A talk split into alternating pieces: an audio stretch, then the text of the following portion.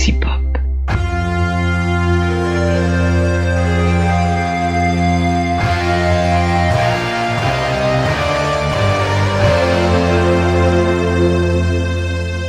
Bonjour, bonjour à toutes et à tous et bienvenue dans cet nouvel épisode de Tracking Storia. Salut Cyril, comment ça va?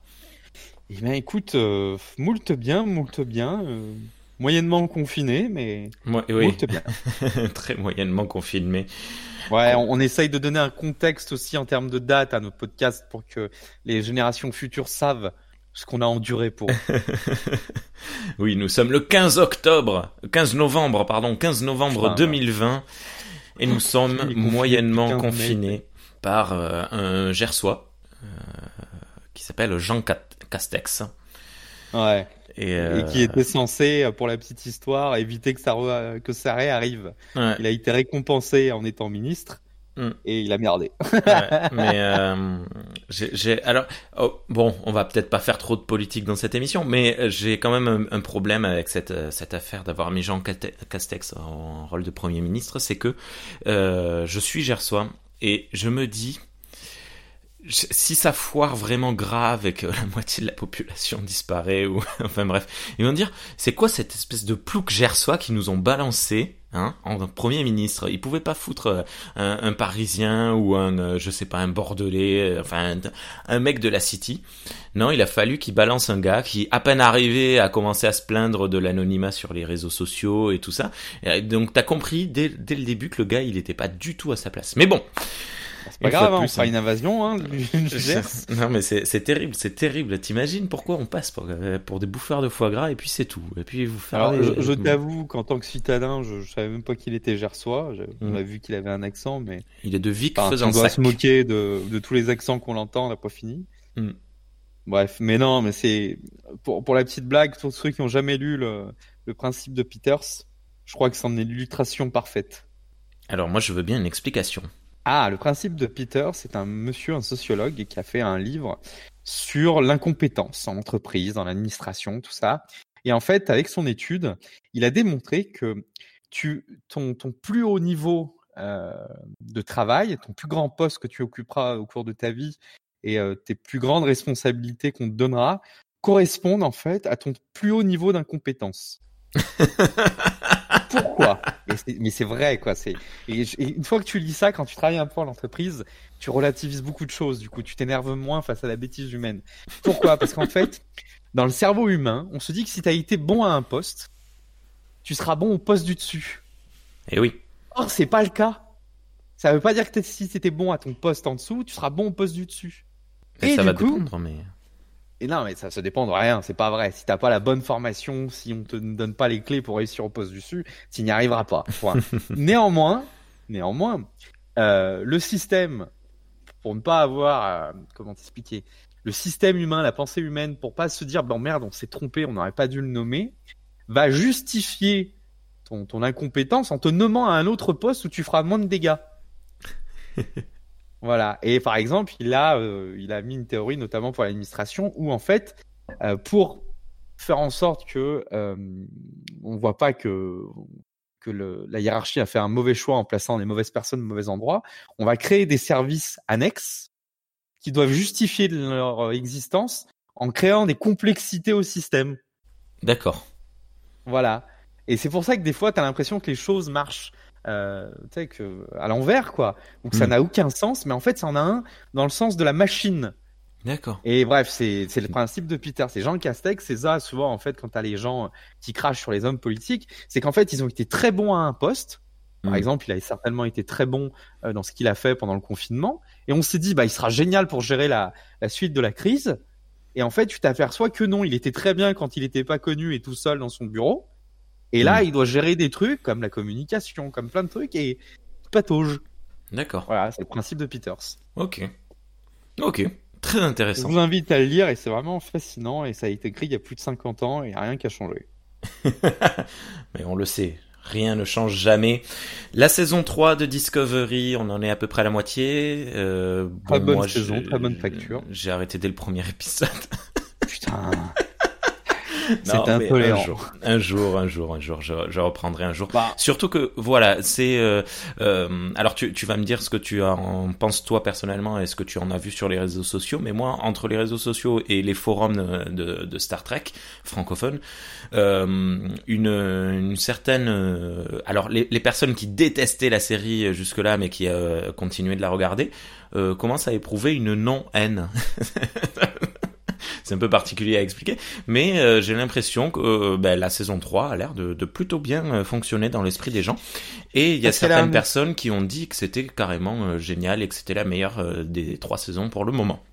Et eh ben parce qu'en fait c'est vraiment un esprit, comment t'expliquer C'est un esprit, je sais pas comment te dire ça. on arrive sur un esprit voyageur, voilà. Euh, on est un peu dans l'esprit voyageur, c'est-à-dire qu'à la différence, et, mais alors, euh, on en parlera aussi avec la saison 1 de TNG tout à l'heure, mais à la différence de, de, des deux autres saisons où il y avait un fil rouge, où on était toujours sur le qui-vive, euh, où c'était toujours la galère à chaque épisode, machin. Là, on est plus posé, il y a une vraie mission, il y a une mission qui est beaucoup plus, qui peut pas être dans l'action, donc il y a moins ce côté euh, blockbuster et il y a plus ce côté euh, contemplation qu'il y avait dans Star Trek, étant donné que après les deux premiers épisodes, euh, on reste dans un truc, on découvre un mystère, il faut qu'on le résolve, même s'il y a une mission donc en filigrane hein, qui, je vais pas du tout te spoiler parce que c'est l'histoire, retrouver ce qui reste de la Fédération. Du coup, tu as des, histoires en parallèle. On rencontre un nouveau peuple, on rencontre un machin, ou on envoie un ancien, on voit ce qu'il est devenu au 32e siècle. Hmm. Euh, voilà. Et il y a cet esprit pionnier. Euh, et c'est ça qui est rigolo, c'est que le Discovery a cet esprit pionnier de Kirk, Janeway, tout ça, de, rester droit dans ses principes face à un monde qui a sombré euh, dans le Moyen Âge, quoi. Hmm. Et, du coup, ça devient plus intéressant. T'as ta petite larme. Alors oui, c'est très émotionnant ta petite larme à chaque épisode, quoi. Et puis il y a un respect, je pense, un peu plus des fans, hmm. où, euh, où on te dit, bah voilà, on va, on, vous avait donné du lore, euh, on avait créé du lore, du nouveau lore. Euh, vous avez aimé, vous avez pas aimé avec ces nouveaux Klingons, avec contrôle, avec machin, avec truc. là, on va, on va se servir du lore qui existait déjà, les trills. sans te hmm. spoiler vu que tu as dû voir. J'ai vu cette personne passer. Voilà, on a vu aussi un, un petit morceau d'un certain sans qu'il y ait une histoire autour. Hein. On a vu un, vaisseau qui portait l'immatriculation USS euh, Voyager J. D'accord. Voilà, on a eu vu l'USS Nog. Euh, voilà, il y a des petites choses comme ça à droite à gauche qui font pas partie de l'histoire, mais qui sont là en clin d'œil en disant voilà, on a vu ça, on vous fait voir ci, on vous fait. Il y a, euh, je crois que c'est David Lynch ou David Fincher, je sais plus. T'as le réalisateur aussi là qui vient de rentrer dans la série là, qui est très bon et qui fait un personnage qui est vraiment excellent. Euh, ils ont mis un réalisateur dans. Ouais, je sais plus si c'est David Fincher ou David Lynch. Je crois que c'est David Lynch qui, joue un rôle. On ne sait pas qui il est, mais en tout cas, il tient la dragée haute au personnage de Philippa. Euh, ah, parce qu'il est du même acabit. Euh, et voilà, on découvre des choses, on découvre comment la fédération a évolué, on découvre qu'est-ce qui s'est passé avec la guerre temporelle que Daniels essayait d'empêcher. C'est pas Cronenberg euh, plutôt? Oui, je crois, oui, c'est Cronenberg. Alors, il s'appelle pas David. pourquoi j'étais parti pour David Lynch Mais euh, ok. Voilà, il y, a plein de choses super amusantes qu'on voit. Euh, et je trouve que c'est plus intéressant et c'est beaucoup plus accessible d'accès à ceux qui ne connaissent pas Star Trek. D'accord. Voilà. Euh, voilà. Après, j'ai toujours ce reproche, enfin ce reproche. On va en parler avec TNG, mais c'est vrai qu'un épisode de Discovery, un seul épisode, c'était trois épisodes de TNG, quoi. Euh, si tu as vu le, non, t'as peut-être pas vu le deuxième. Dans le deuxième, il y avait trois bonnes idées qui auraient pu faire trois épisodes entiers à, à TNG, quoi. Ouais. Donc euh, et qui sont là très vite passés et, souvent pas approfondis, quoi. Voilà. Ouais, manque de profondeur. Ok. Voilà. Ok. Non, après c'est pas par Rennes, c'est juste que ben, le, format série là en ce moment c'est très compliqué pour moi de, de, de le tenir et mm. je regarderai mais euh, pas maintenant. Je sais pas. D'accord. Voilà. Bien. On se retrouve. nous nous retrouvons aujourd'hui en ce dimanche pour, discuter de mes frères et mes sœurs. De tes frères et tes sœurs. Non, mais t'avais un ton très clergé, donc. Euh, pas de boogie woogie avant le. La mèche. L'autre, il va me chercher Pascal Sevran. Voilà. Mais non, c'est pas Pascal Sevran, c'est. Euh... Ah. Oui, c'est Eddie Mitchell, oui, oui. Bien. Donc aujourd'hui, tu nous as demandé, euh, est-ce qu'on peut parler de Star Trek The Next Generation Merde, pardon. The Next Generation. ça, c'est terrible. Quand tu veux faire l'accent anglais et que tu te plantes. Euh, Next Generation. La production. on va parler de la production. On va parler aussi d'un, classement des épisodes qui a été fait par euh, pas mal de sites de fans. Euh, donc, bah, TNG, hein, ça a été diffusé le 28 septembre 1987. Moi, j'avais 3 ans. Moi, j'avais moins, moins 3 ans. Voilà. Mm. Euh, et donc du coup, ça a été diffusé de 87 à 94 en syndication. C'est 170 épisodes, 178 euh, épisodes et je crois 4 films derrière, si je me trompe pas, et deux spin-offs à l'époque. Alors je suis désolé, je viens de taper dans mon micro, ça s'est entendu à l'enregistrement, toutes mes confuses. Toutes mes confuses. Et du coup, euh, pour revenir à ce que je disais, qui était vachement plus intéressant que ton intervention, euh, je voulais parler un petit peu de tout ça parce qu'il y a un excellent documentaire qui est sorti il y a quelques temps euh, avec William Shatner qui s'appelle Chaos on the Bridge. Excellent. Qui raconte les, euh, qui raconte quelque chose qu'on ignorait, savoir que ça a été un enfer. Hmm. Euh, ça a été quelque chose de compliqué auquel peu de gens croyaient.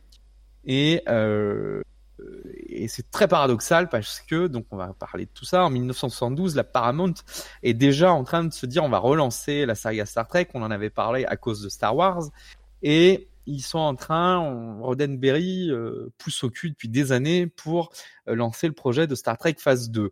Donc pendant un temps, on repense à lancer une série, parce qu'on se dit bon bah on fera pas le poids face à Star Wars, puis après on repart sur une idée de film et on balaye un peu l'idée de, de, la phase 2 que voulait faire Roddenberry euh, en lançant les films.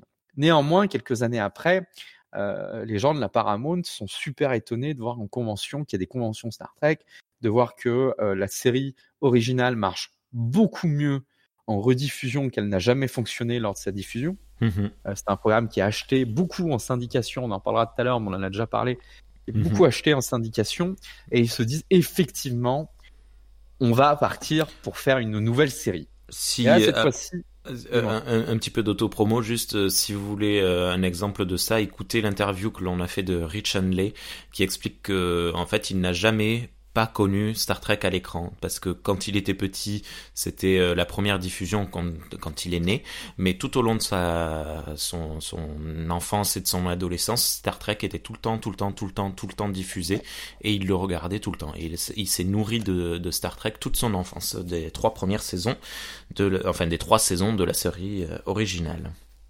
Et, euh, et c'est marrant parce que on va en discuter aussi, mais le, bref, effectivement, c'est très présent dans la culture pop américaine. Euh, que le film a relativement bien marché, qu'il a été primé, euh, qu'il a eu un, bon succès. Et effectivement, bah, en 86, euh, la Paramount se dit, bah, on a une pépite, il faut en faire quelque chose, on va relancer la série. Et là, c'est Roddenberry qui se dit, non, j'ai pas envie, les films marchent bien, ou alors on fait ce que je veux, la phase 2, bref, machin il commence un peu à casser les pieds. La Paramount se dit, bah, faut qu'on fasse quelque chose, mais on n'a pas envie de se prendre la tête avec le vieux, et on va envoyer un certain Rick euh, Bernam. Alors, excusez-moi si à chaque fois je défonce les noms, mais on va envoyer un certain Rick Bernam qui lui n'avait jamais vu la série, qui avait vu les films mais qui avait jamais vu la série. Euh, et vu que c'était un jeune producteur, ben, c'était une sorte, il explique que c'est une sorte de bizutage dans les studios euh, américains de télévision, parce que lui vient de la télévision. On lui dit, bah, essaye de t'en, de dépatouiller avec le Roddenberry. Nous, on veut un programme. Et on commence à plancher sur des idées, on commence à vouloir avancer sur cette idée de phase 2, je résume hein, brièvement. Et on va voir euh, Nimoy, on va voir McCoy, euh, euh, Nimoy pardon, et Shatner, qui viennent de finir Star Trek 4 à l'époque. Et on leur dit, bah, est-ce que vous voulez reprendre un rôle TV Et là, eux ont des exigences salariales qui explosent les prévisionnels de départ, les budgets prévisionnels de départ. Et euh, Paramount dit non, on ne pourra pas suivre. S'il faut payer les FX autant que les acteurs, ça va être compliqué. Donc, en, interne, on se dit, bah, on, va, on, va, faire une nouvelle équipe, on va faire de nouvelles... Euh, une nouvelle équipe, on va faire appel à des, des comédiens pas très connus pour pas trop payer cher. Et euh, on commence à plancher sur une idée qui se passerait 100 ans. Et là, c'est vachement intéressant parce que on va parler d'une série qui parle du futur et on va imaginer le futur d'une série qui parle du futur. et très rapidement se pose la question avec les équipes de Roddenberry, si on fait un truc qui se passe 100 ans, 80 ans après euh, Kirk ou, ou les films qui sont en train d'être projetés, euh, qu'est-ce qu'on fait? Est-ce qu'on améliore les choses? Est-ce que euh, il y avait une idée notamment, c'était de supprimer le vaisseau. C'est-à-dire que pour Roddenberry, en 80 ans, en 100 ans, lui, il l'avait vu en moins de 30 ans, les progrès technologiques auraient dû être tels que les humains pouvaient se passer de vaisseau et explorer, par exemple, euh, l'univers euh, grâce à un téléporteur. Ouais, mais pendant un temps, l'idée a fait son chemin. Néanmoins, effectivement, euh, beaucoup de gens lui ont dit, bah non, la vraie star de la, série, ça a toujours été l'Enterprise. Ça n'a jamais été les personnages en eux-mêmes. Donc on revient sur cette idée de vaisseau, les films fonctionnent bien, euh, et euh, il y a un savoir-faire niveau maquette, on se dit oui on va repartir sur les vaisseaux, ça sera bien mieux.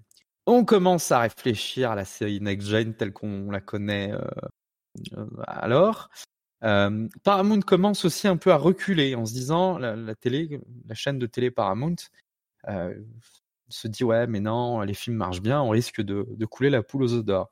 Et c'est là qu'une idée intervient, une idée intéressante c'est de le faire en syndication.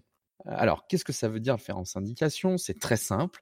C'est en gros de vendre le programme avant qu'il soit tourné à plusieurs chaînes de télé. Ça permet la chose suivante. Ça permet à aucune chaîne de s'engager. Donc d'acheter un programme clé en main sans trop se prendre la tête.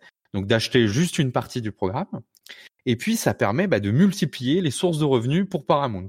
Donc Paramount, même si elle va le diffuser sur son réseau à elle, euh, peut se permettre de d'être moins regardant quant à la quant à la qualité des épisodes et quant à la au contenu des épisodes. Et c'est tout bénéf aussi pour Jenny Roddenberry qui avait dû se battre sur TOS sur tout, sur tous les épisodes, il devait se battre pour imposer son idée parce que c'était une chaîne de télé qui achetait son programme en exclusivité. Hmm. Et du coup, la chaîne de télé, elle avait des des comptes à rendre aux, annonceurs et elle voulait pas déplaire aux annonceurs. Donc c'est pour ça qu'il n'y avait pas la parité sur la passerelle. C'est pour ça que euh, c'était compliqué d'avoir un, second femme à l'époque, que les femmes n'étaient pas en, pantalon. Euh, là, Roddenberry se dit bah c'est la chance. On va tourner dans les studios de cinéma de Paramount, donc on va avoir plus de moyens et on aura moins de comptes à rendre. Hmm. Et c'est là que les problèmes commencent hmm. pour euh, TNG c'est qu'il engage un, il engage dans son équipe un avocat, donc dont j'ai noté le nom quelque part, mais que le nom est très compliqué à se dire. Euh... John Fouchianté. Non, c'est Maître Maisley, un truc comme ça. Maître Marcel ah. Window Non, mais Slish, voilà. Un, l'avocat qui s'appelle May Slish, qui est un très bon ami à, à Roddenberry. Et Roddenberry se dit, écoute, on va aller prendre le, toutes les personnes qui ont travaillé sur Star Trek dans la série des années 60 et euh, on va petit à petit virer les gens que la Paramount nous envoie pour avoir le contrôle absolu. À la seule différence, c'est que Rick Berman, qui était donc travaillait pour la chaîne de télé Paramount, euh, se laisse convaincre d'être producteur sur Star Trek, donc de quitter son poste dans les, les chaînes de TV Paramount pour être producteur euh, sur la série Star Trek Next Gen. Pourquoi est-ce que Roddenberry fait ça? Il se dit voilà, si jamais, parce qu'il faut quand même que je rende des comptes, c'est pas mon argent à moi, quoi. Si jamais on doit négocier des trucs, on va envoyer quelqu'un qui est du sérail, qui est des leurs, qui les connaît pour pouvoir négocier et arrondir les angles. Ce qui est une bonne stratégie sur le fond. Néanmoins, à force de penser comme ça, il se passe un truc, c'est que bah, tout le monde veut prendre le contrôle du projet. Ah. Et c'est là que ça devient compliqué. Par exemple, notamment euh, autour du casting. Euh, tous les personnages masculins qui ont le rôle titre dans TNG sont les choix B. Je comprends pas. Alors, ah, ça devait pas être Stewart. Eh ben, ça devait pas être eux. C'est-à-dire que Roddenberry, première fois qu'il voit euh, Patrick Stewart, il dit vous voulez remplacer Kirk par un maigrichon chauve avec un accent anglais, ça va pas le faire. Hmm. Voilà, c'est comme ça qu'il définit euh, Stewart. Euh, la première Worf est arrivé un jour avant le tournage. Michael Dorn. depuis le début, oui, Michael Dorn, pardon. Depuis le début, il ne voulait pas de Klingon sur la passerelle. Depuis le début, il refusait le truc. Euh, et Riker, Riker et Data, par exemple, euh, Data, il voulait en faire un robot, il voulait que Data joue comme un robot. Donc Brent Spinner, l'interprète de Data, a dû se battre pour pas avoir un rôle de robot idiot. Et Brent Spinner, surtout, il a dû se battre pour pas avoir le rôle de Riker. D'accord. voilà. Et Riker, bah, Roddenberry en voulait pas, il le trouvait, euh, il le trouvait pas intéressant, il le trouvait vulgaire, et comme le dit euh, Jonathan Flex, à l'époque, en plus, il jouait toutes les semaines le méchant de la semaine dans une série télé.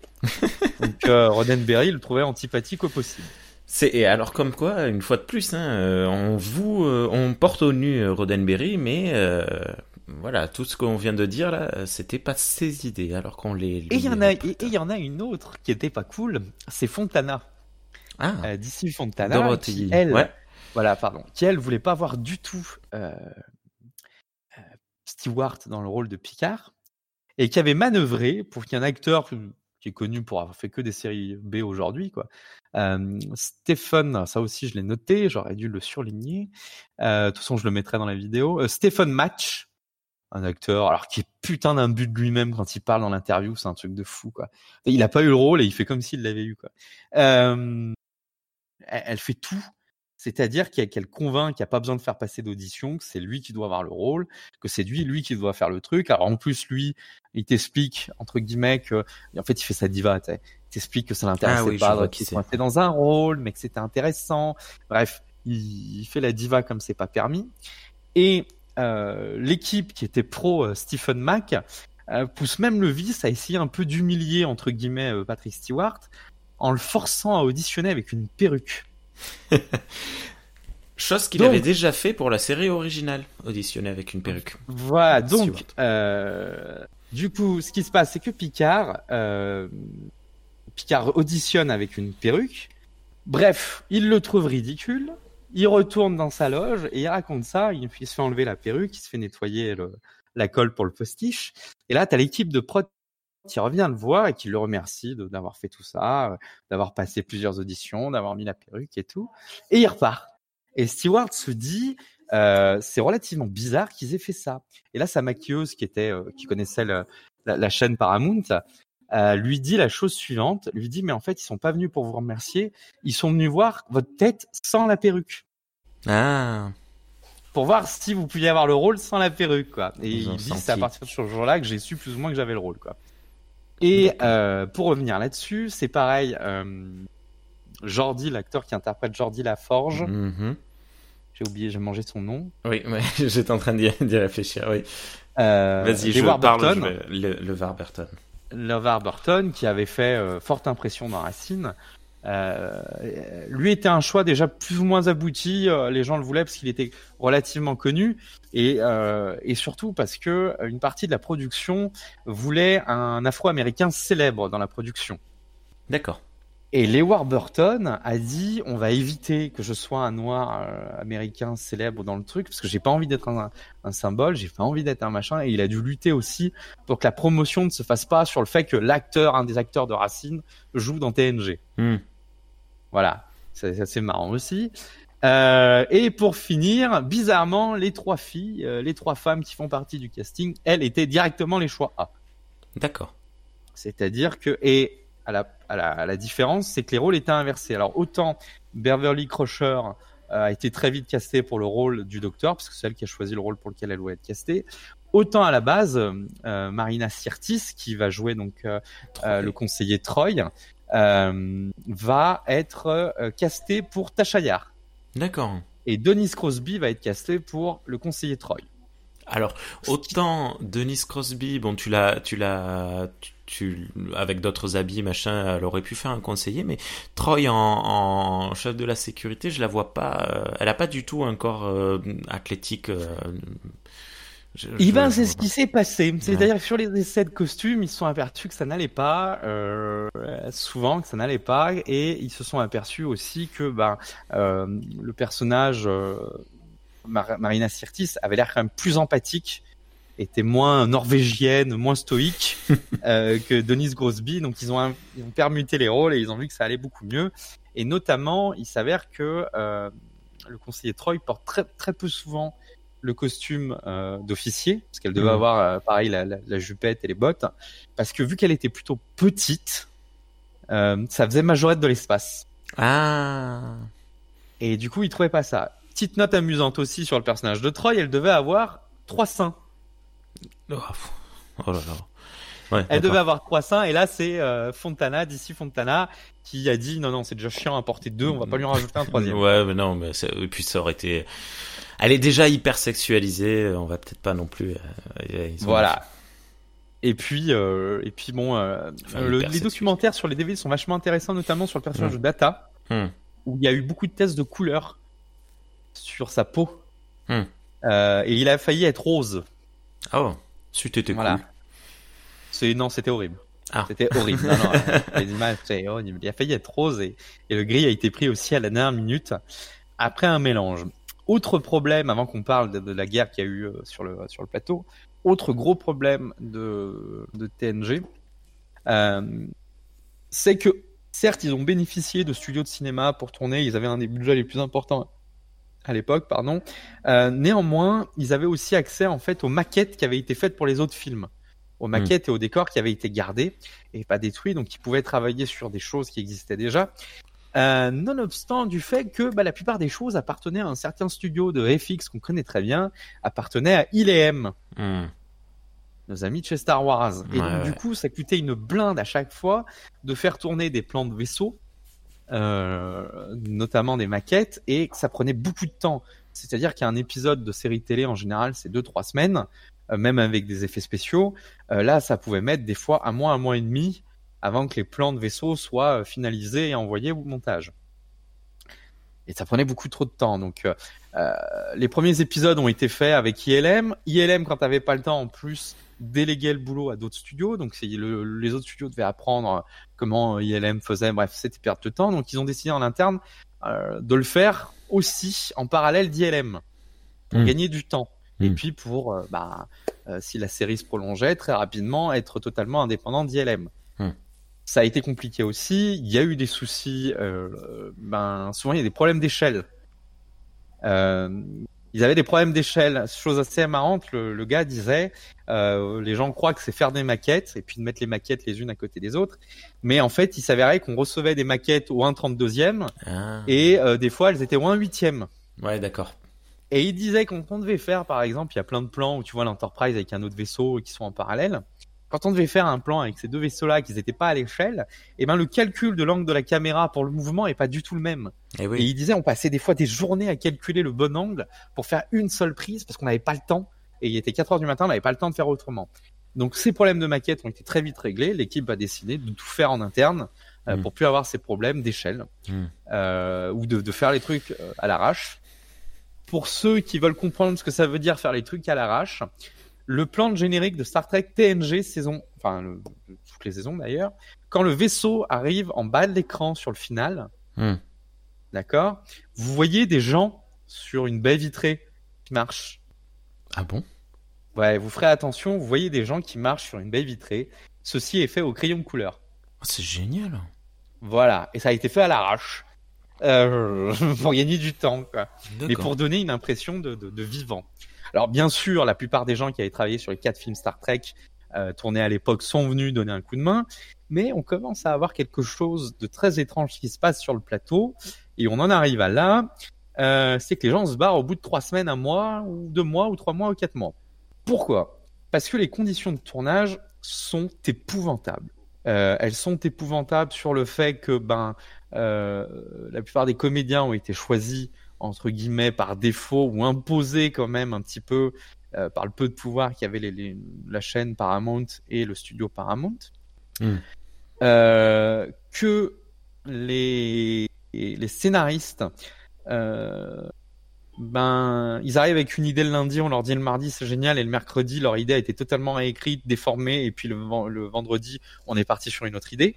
Donc il arrivait souvent que les comédiens avaient pour la veille au lendemain Ouais. un scénario qui avait été modifié. Ça, alors juste excuse-moi, ça il explique dans euh, dans Captain euh, Chaos on the Chaos on the mais il, il explique également dans l'autre reportage de Shatner euh, qui s'appelle Captains. Et c'est très intéressant ce, ce reportage-là aussi. Je, je voulais le Voilà. caler, désolé. Eh ben tout est prétexte à guerre entre Roddenberry et les équipes créatives. Euh, tout se passe mal. Les producteurs sont bah, sur du hors budget à longueur de temps et c'est pas du 10-20 000 euros, c'est euh, des fois des 1000 millions de dollars euh, qui sont hors budget. Alors la Paramount allonge, allonge, allonge, mais commence à envoyer des gens pour vérifier ce qui se passe, quoi. Et il se passe qu'en fait, tu as donc Roddenberry et ce fameux avocat Messlich qui mène la vie dure euh, sur un système euh, good cop, bad cop. Roddenberry dit tout le temps oui, mais il n'en pense pas moins. Et euh, Meslich est censé faire peur en tant qu'avocat, est censé mettre des coups de pression, et il va même des fois jusqu'à récupérer les scénarios, les idées, les machins, les mettre sous clé et laisser comme ça les scénaristes sans, sans pouvoir travailler tout un week-end pendant deux trois jours, le temps que Roddenberry approuve ou pas les idées. D'accord. Le problème, c'est que bon déjà ça, ça fait perdre du temps à tout le monde, euh, ça, ça n'aide pas la production. Enfin, dans Chaos on the Bridge, hein, on te raconte ça, c'est voilà. Hmm. Et Roddenberry commence à être un peu poussé vers la porte parce que les comédiens aussi s'en plaignent de cette ambiance. Parce que eux se retrouvent avec des choses qui n'ont ni queue ni tête sur le plateau. Ils ont des fois pas la bonne version d'un comédien à l'autre. Euh, et ils peuvent pas discuter avec les scénaristes. Une des grosses forces des séries, c'est qu'en fait, le plateau discute avec la pré-prod. Voilà, euh, vous écrivez ça, faites attention parce que pour nous, en- en- c'est compliqué à tourner. Hmm. Ok. Et la prod, elle est pas là que pour donner de l'argent ou pour retirer de l'argent. Elle est là pour dire ah bah c'est bien, vous avez 4-5 épisodes d'avance. Je vois que vous avez prévu de tourner quatre fois en extérieur. Bah on va faire les tournages sur la même semaine en extérieur. On va gagner du temps, on va gagner de l'argent et voilà. Et en fait c'est toujours de l'impréparation et ça commence à épuiser les comédiens. Les comédiens commencent à ressentir qu'il y a des problèmes en pré-prod et que bah ils doivent gérer les problèmes sur le plateau. Et ça commence à les épuiser aussi euh, émotionnellement. Euh, notamment par exemple Denise Grosby, Qui, ouais. qui ben voit pas quelle place elle peut avoir sur le tournage, qui n'a pas accès euh, forcément au scénariste pour discuter de son personnage. En plus, ils sont sur un casting à neuf. à Ouais, il y neuf, a beaucoup de personnages hein, dans le début de la Euh, série. voilà, donc euh, c'est un épisode euh, qui met en valeur à chaque fois un personnage et, et elle voit pas de bout à ça elle. Donc elle préfère partir à la fin de la première saison parce que elle se dit bah c'est pas ici que j'aurai mon heure de gloire. Malheureusement pour elle, elle l'a pas eu après. Mais voilà, Euh, il y, a y une réflexion super marrante de Michael Dorf dans le, dans le documentaire qui dit bah moi déjà j'étais content d'avoir un job, je pensais pas euh, dire autre chose qu'une ou deux phrases. Et le jour où on m'a dit mais vous avez un épisode tout à vous là cette semaine, j'ai mis deux trois jours avant de comprendre quoi. et il disait et c'était compliqué d'avoir tous un épisode euh, sur chaque saison rien qu'à nous. euh. Mi- Michael Et- Dorn, dans le, le, le personnage, Worf sera le personnage qui, se, qui apparaîtra Qui le plus, dans ouais. toute la saga. Et, et c'est marrant parce que personne n'en voulait au début. Et puis il dit en plus, vous aviez votre épisode à vous, mais il fallait toujours que euh, Stewart ait au moins euh, 10 à 15% de l'attention de l'épisode, Riker Voilà. aussi. Donc finalement, il vous restait 50% à vous sur l'épisode. Et, euh, et elle, elle en peut plus de Liz Roseby, donc elle part. Et en fait, il y a une chose très intéressante, c'est que Roddenberry, c'est quelqu'un qui, a une qui on peut dire ce qu'on veut sur le bonhomme, il a toujours aimé les femmes, l'alcool, et il ne supporte pas la frustration. C'est quelque chose qui l'énerve beaucoup. Et quand elle lui dit je veux partir, il lui a fait un très joli sourire en lui disant oui, tu peux partir, mais on va tuer ton personnage pour plus que tu reviennes. Ouais. Ben, c'est sera quand même revenu après. d'ailleurs tous les tous les personnages qui sont partis, sauf Beverly Crusher, sont morts. Et tu Et et meurent Bever- euh, de manière euh, abrupte, euh, violente et, et irrémédiable. Quoi. C'est assez incroyable ça. Et, Bever- et Beverly Crusher, elle part parce qu'elle est poussée dehors. Mm. C'est-à-dire que les nouveaux scénaristes qui arrivent à la fin de la saison 1, en plus, fin de saison 1, il y a une grève des, des, des scénaristes. Donc les nouveaux qui reprennent disent nous, on peut pas la blairer, la comédienne. Euh, on veut mettre la comédienne qui jouera après Pulaski parce qu'on la trouve plus Star Trek, on la trouve plus machin. Et elle, elle le dit elle-même, hein, ça a été une saison horrible parce que je me suis jamais senti à ma place. Et tous les autres, euh, même s'ils ont essayé de m'inclure dans le machin, j'étais pas Beverly, quoi. Et c'est pour ça qu'elle part aussi fin de la saison 2, là, cette comédienne, quoi, parce que euh, elle se sent pas à sa place. Et ça se ressent en plus dans la saison qu'elle est pas à sa place, quoi. Et c'est dommage parce que, euh, bon, autant j'ai mis beaucoup de réserves autour du personnage de, de Beverly Crusher, autant Pulaski, moi je trouve que c'est un personnage qui aurait pu avoir une super évolution tout au long de la série. Et bon, mais c'est comme ça. Ça, c'est de la vie Alors- personnelle. Savoir qu'il y avait une petite blague sur le plateau, euh, tous les patients qui passent par les mains de Beverly Crusher au début de chaque épisode meurent. Ah bon? Ouais. C'est en fait c'est Patrick Stewart qui le fait remarquer. Il faisait, nous on faisait même une blague quand un personnage, enfin un comédien s'installait euh, sur la couchette de- du docteur Crusher. On lui disait bah te, te fais pas trop d'idées. Hein. Elle sauve personne, elle est mauvaise, tu vas mourir. Oh la pauvre. et ça les faisait beaucoup rire. Et en fait, c'est ça que Pulaski a pas retrouvé à, la saison 2 c'est quand ils, ils avaient pas ces petites blagues en, interne, quoi. Voilà. Et eh oui, oui, euh, le, train était déjà passé quand t'arrives. Euh. Voilà, mais donc la, la prod a été une, une horreur horrible. Mais d'un autre côté, ben, c'est dans des conditions euh, extrêmes que cette série, qui a eu un des budgets les plus importants pour une série de SF, a réussi trois choses. Un, elle a réussi sa syndication, chose qui était très peu fait à l'époque, voire pas du tout fait, surtout sur un si gros niveau. Elle a réussi à relancer une saga qui était mythique, chose qui ne marchait pas, et elle a réussi à imposer un format de science-fiction. C'était la première grosse série de science-fiction qui cartonnait. Hmm. Et elle a réussi ces trois trucs. Hmm. Euh, mais euh, alors, c'était exceptionnel à l'époque, mais ça l'est toujours aujourd'hui. Parce que, à part euh, Battlestar Galactica qui arrivera une vingtaine d'années plus tard, je vois pas d'autres séries comme ça qui est revenue. Ben non, Stargate, c'est pas ah. revenu. C'est ouais, c'est issu d'un film. Ouais, ouais, ok. Ça, qui est revenu après. Ça cartonnait, hein, Stargate. C'est pas ce que je dis, mais c'est pas revenu après une une série vieille. C'est comme si aujourd'hui on relançait Buck Rogers euh, en en faisant un super truc euh, qui, qui, cartonne quoi. C'est assez incroyable, c'est vraiment exceptionnel. Et ils ont réussi à faire mieux, c'est-à-dire que à, choper une, une nouvelle génération de fans et surtout à euh, bah, vendre le truc. Alors la syndication, je réexplique, hein, c'est plusieurs chaînes qui, qui achètent le programme en même temps pour la diffuser à peu près en même temps. Aujourd'hui, la version de la syndication, c'est euh, CBS qui diffuse un épisode de Discovery, et en J 1, c'est sur Netflix. Hmm. Pourquoi c'est intéressant et pourquoi c'est novateur, hormis le fait que c'est plusieurs sources d'argent, c'est aussi plusieurs sources de public. Vous prenez un pays continent comme les États-Unis d'Amérique, où il y a entre 6 et 7 heures de décalage horaire d'une côte, euh, de la côte ouest à la côte est, et eh ben le 20h est pas partout le même. Non. Voilà, le, le 20h en Californie sera pas le 20h dans l'État de New York. Non. Il fait toujours. Ben, c'est quoi? C'est le, le, soleil se lève toujours quelque part sur les États-Unis ou je sais plus quoi. Bref. Non, c'était sur l'Empire anglais, ça. Ah oui, non, oui, c'est ça. Oui, pardon. C'était sur l'Empire anglais. Écoute, désolé. Bon, bref. Et du coup, ben, ça a permis en fait de toucher un nombre incroyable de gens d'un seul coup. Surtout qu'en plus à l'époque le câble se développait, euh, la télévision par satellite se développait, donc c'était un formidable, euh, formidable. Et ce qui a été cool aussi, et là les équipes, là on peut reconnaître ça à Roddenberry, c'est qu'il a dit il faut pas faire de l'ancien. Euh, souvent j'entends gueuler moi sur Enterprise, euh, ils respectent pas le machin en termes de décor, machin, ils sont partis sur d'autres trucs. Mm. Roddenberry avait dit mais partez sur autre chose, je veux plus voir les vieux phasers, je veux plus voir les vieux tricorders, inventer d'autres trucs. Ouais. Voilà. Et du coup, bah, ils ont inventé par, euh, par d'autres trucs, enfin, ils ont inventé tout ce qu'on connaît maintenant qui fait partie de la saga euh, Star Trek, quoi. Euh, et puis, ils ont pu développer du lore. Ils ont eu du temps. Euh, faut savoir que dès tout, enfin, à l'époque, ça se faisait aussi, hein, mais tout de suite, les acteurs ont signé pour six saisons. Ouais. Donc, il y avait une idée de, de, prolonger ça le plus longtemps possible, quoi. Même si, et c'est ça qui revient souvent dans les interviews, personne croyait que ça allait dépasser le téléfilm. Ouais. Le téléfilm, ça aussi, il est particulier à savoir euh, que le téléfilm devait à la base, dès le début, faire deux heures. Et Roddenberry a refusé d'écrire un téléfilm de deux heures. Elle a dit qu'une heure, c'était amplement suffisant.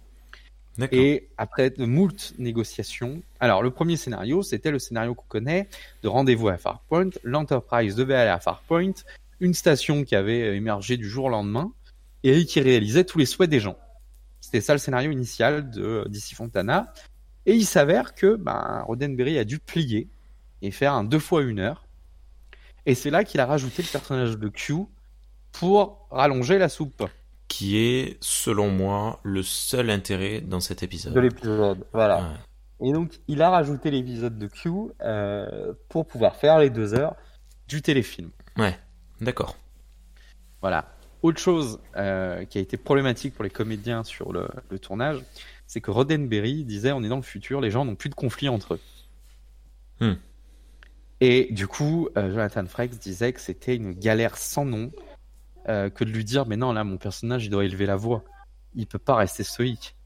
Et ça a été une galère sans nom de tourner ça jusqu'à que Roddenberry soit un peu mis sur le côté sur les autres saisons. Et c'est pour ça que tu as beaucoup plus de conflits, beaucoup plus de richesse entre les personnages Hmm. euh, qui peuvent se détester, se battre pendant un épisode.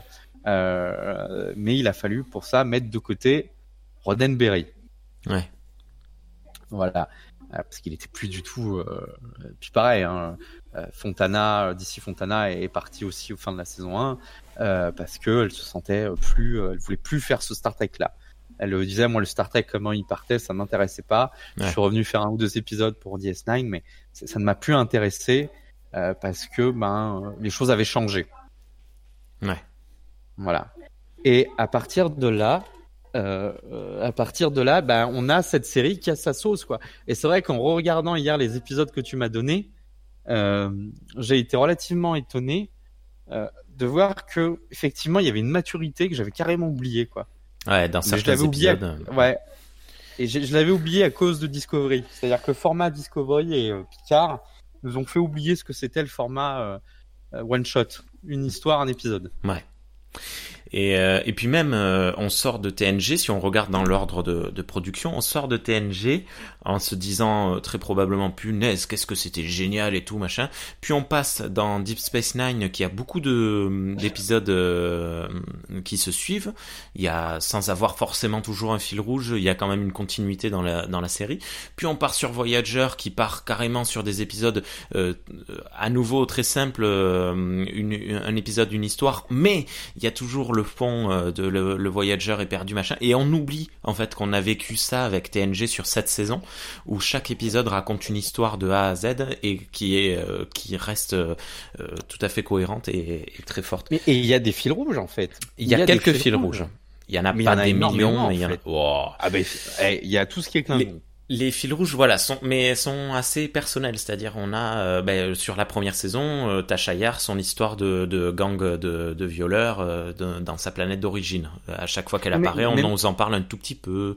Euh, Worf. on- Non, non, quand- je te dis qu'il y, a- qu'il y a des trucs, c'est que tu peux te faire, je sais pas moi, 10-15 épisodes sur le même thème. T'as tous les Oui, épisodes oui, de. Q. Oui, oui, oui. T'as tous les épisodes de la succession Klingon et de la famille de Worf. Oui, oui, oui. oui. T'as tous les épisodes de, des manœuvres romuliennes. Hmm. T'as tous les épisodes des manœuvres cardassiennes. Les Borg aussi. T'as tous Ouais. les épisodes des Borg. T'as tous les épisodes des Bajorans. Ouais. C'est déjà pas mal, hein, comme Oui, fil oui, rouge oui. sur cette saison. c'est pas ce que je voulais dire, mais oui, oui, tout Ah. à fait. Ah non, non, mais Et, c'est euh, tout à fait ça. C'est voilà, et puis c'est pas mal intéressant. T'as tous les épisodes temporels aussi qui sont le- intéressants. Les épisodes Data qui font un univers à eux-mêmes, Voilà. à eux seuls, À entre eux-mêmes et tous les épisodes euh, du père. et tous les épisodes du euh, du holodeck. Il y en a pas mal de très intéressants euh, euh, là-dessus quoi. Bref, l'émission elle atteint presque 12 millions de téléspectateurs dès la cinquième saison. C'est ouf. Et en 94, le final a été regardé par 30 millions de téléspectateurs. Ouais. Pour vous donner un ordre d'idée, même Netflix, à ce jour, en étant dans un nombre incalculable de pays, fait pas 30 millions de vues sur un épisode. Hmm. Voilà, c'est pour vous donner un ordre d'idée. Hein. Euh, les seules choses qui font, qui vont rassembler, euh, euh, pour la blague, hein, des centaines de millions de gens, c'est l'Eurovision, Hmm. les Jeux Olympiques, les Hmm. cérémonies d'ouverture et la Coupe du Monde de football. Hmm. Ah, C'est les trois plus incroyable. qui dépassent les 100 millions de visionnages euh, allègrement. D'accord. Pour vous donner un ordre d'idée un peu de grandeur, quoi. Aujourd'hui, si une chaîne de télévision comme TF1 fait un million de téléspectateurs en une seule soir, c'est une des meilleures audiences de l'année. D'accord. Bah, en même temps, bon. On C'est pour vous donner, voilà. un- un ordre. Mais ouais, ouais, ouais. D'accord. Donc on est sur quelque chose qui a été donc euh, euh, massif. Et euh, voilà, petite chose aussi très intéressante, et ça fait partie aussi peut-être de l'univers Star Trek, c'est que la série a été annoncée dans une conférence de presse. C'est une rare série qui était annoncée dans une conférence de presse et pas sur un, un- ce qu'on appelle un merde le document papier de la presse, on appelle ça un communiqué de presse. D'accord. Voilà. Donc Donc, il y a eu une conférence. Voilà, il y a eu une conférence avec journalistes. Au fait, on relance Star Trek. What? Quoi? Voilà, c'était un peu ça dans la salle. Quoi, quoi, pourquoi, pourquoi, voilà, bref. Euh, Et Il y aura bref, pas de après- Vulcain. Quoi? Il y aura pas de Vulcain parce que c'est de la merde. Et euh... c'est de la merde, les Vulcains. Et puis ça va s'apaiser tous les 7 ans. Eh Non, ben, on est euh, d'accord, on tous les 7 ans, c'est une race normale, quoi. Voilà. Ah, oui, ça ne nous regarde pas. C'est quoi C'est des baleines? Bref. Euh, Du coup, on revient là-dessus. Puis voilà, euh, la série après, euh, elle, fonctionne. Voilà. J'ai presque plus rien à dire sur la prod. Est-ce que tu as des questions?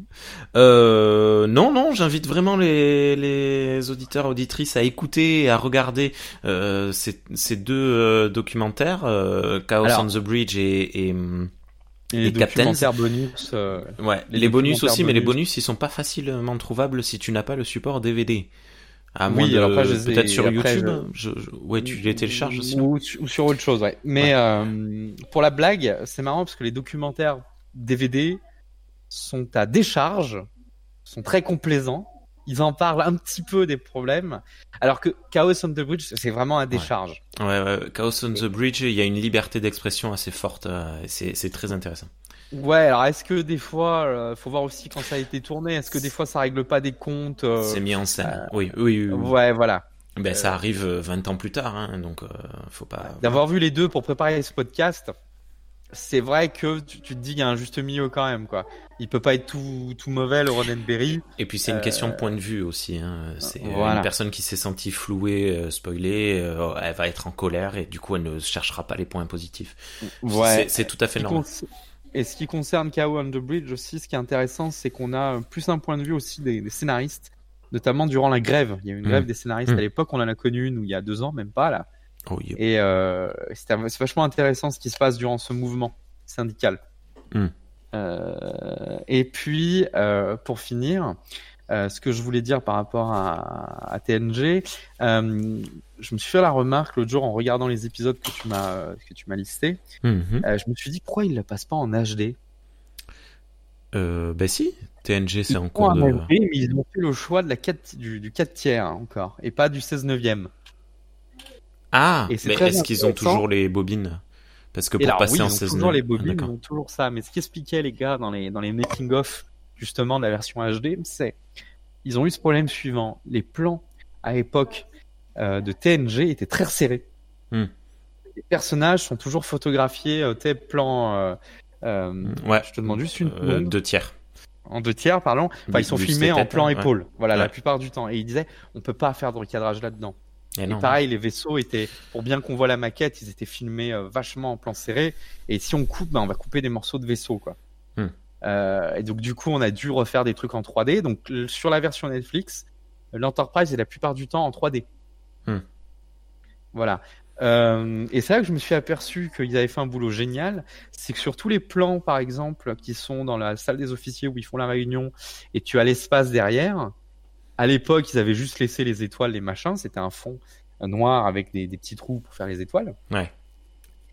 Euh, ils ont remplacé ça par des, des planètes qui tournent, par euh, Hmm. euh, des, des vraies choses quoi qu'on pourrait trouver dans l'espace quoi. Ouais. Et là, ouais, c'est bien fait. Le, le gros aussi de la, de la différence que j'ai trouvé entre les, les DVD euh, ou les VHS hein, et, euh, et la version euh, HD, c'est la couleur. La couleur est beaucoup plus sombre, moins vive, ça fait moins kitsch que ce que c'était avant, maintenant. Ah ouais, ils ont... Mais euh, je vous invite aussi, si vous êtes un peu passionné par de la technique, à regarder euh, ce qui a été fait là-dessus. Euh, et c'est vraiment intéressant puisque ça change aussi la lecture de, de la série en elle-même. Mhm. On n'était pas rendu compte avant de regarder le documentaire et en regardant les épisodes qu'on a vus là pour le classement, je me suis dit ah ouais, ça, ça change. Dans mon souvenir, c'était euh, moins joli. Hmm. Voilà. Voilà, c'est tout ce que à dire. Ouais. Alors, on passe au top On passe au top, Alors. relativement surprenant, mais on passe au top. Mmh, relativement surprenant. Euh, donc, euh, on s'est dit, on va parler de la production de TNG, mais est-ce que ce serait pas intéressant de faire un tour des forums? Donc, euh, j'ai fait le tour des forums francophones, hein, donc la communauté francophone de Star Trek et Ultime Frontière, voir ce qu'ils pensent, ce qui est pensé des épisodes de chaque euh, épisode de chaque saison de TNG et peut-être éventuellement un jour des autres séries. Et euh, en fait, euh, on a calculé, j'ai calculé une moyenne. Alors, pour rappel, nous sommes le 15 novembre, donc peut-être que dans un an, les votes auront beaucoup changé. Je pense pas. Je pense pas parce que ça quand même, euh, ce sont des votes qui s'étalent sur euh, une, dizaine d'années d'existence pour chacun des deux forums. Je je pense pas que ça modifie tant que ça, peut-être un ou deux, mais euh, je, doute. Et donc j'ai fait des moyennes et j'ai sorti trois épisodes par saison que l'on va vous lister de suite. Alors la première saison, euh, petite moyenne, hein, c'est pas des, c'est pas des gros, il euh, n'y a pas de grosses notes euh, machin, il y a aucune, alors ce sont des moyennes sur 10 pardon, il y a aucun épisode qui dépasse les 9, qui arrive aux 9 même. Le, nous avons Where No One Has Gone Before avec l'apparition du Traveler, du voyageur, qui a une moyenne de 8,3. Est-ce que, qu'est-ce qu'on fait, Cyril, on lit le synopsis ou pas? Oui, oui, parce que euh, moi-même, hein, chaque fois j'ai dû oui, des fois, ouais. euh, Where No One Has Gone Before, donc pour rappel, lorsqu'une modification expérimentale du moteur jette l'Enterprise aux confins de l'univers connu, l'équipage doit compter sur un mystérieux extraterrestre pour guider le vaisseau jusqu'à la maison. Donc c'est le fameux épisode où arrive le voyageur.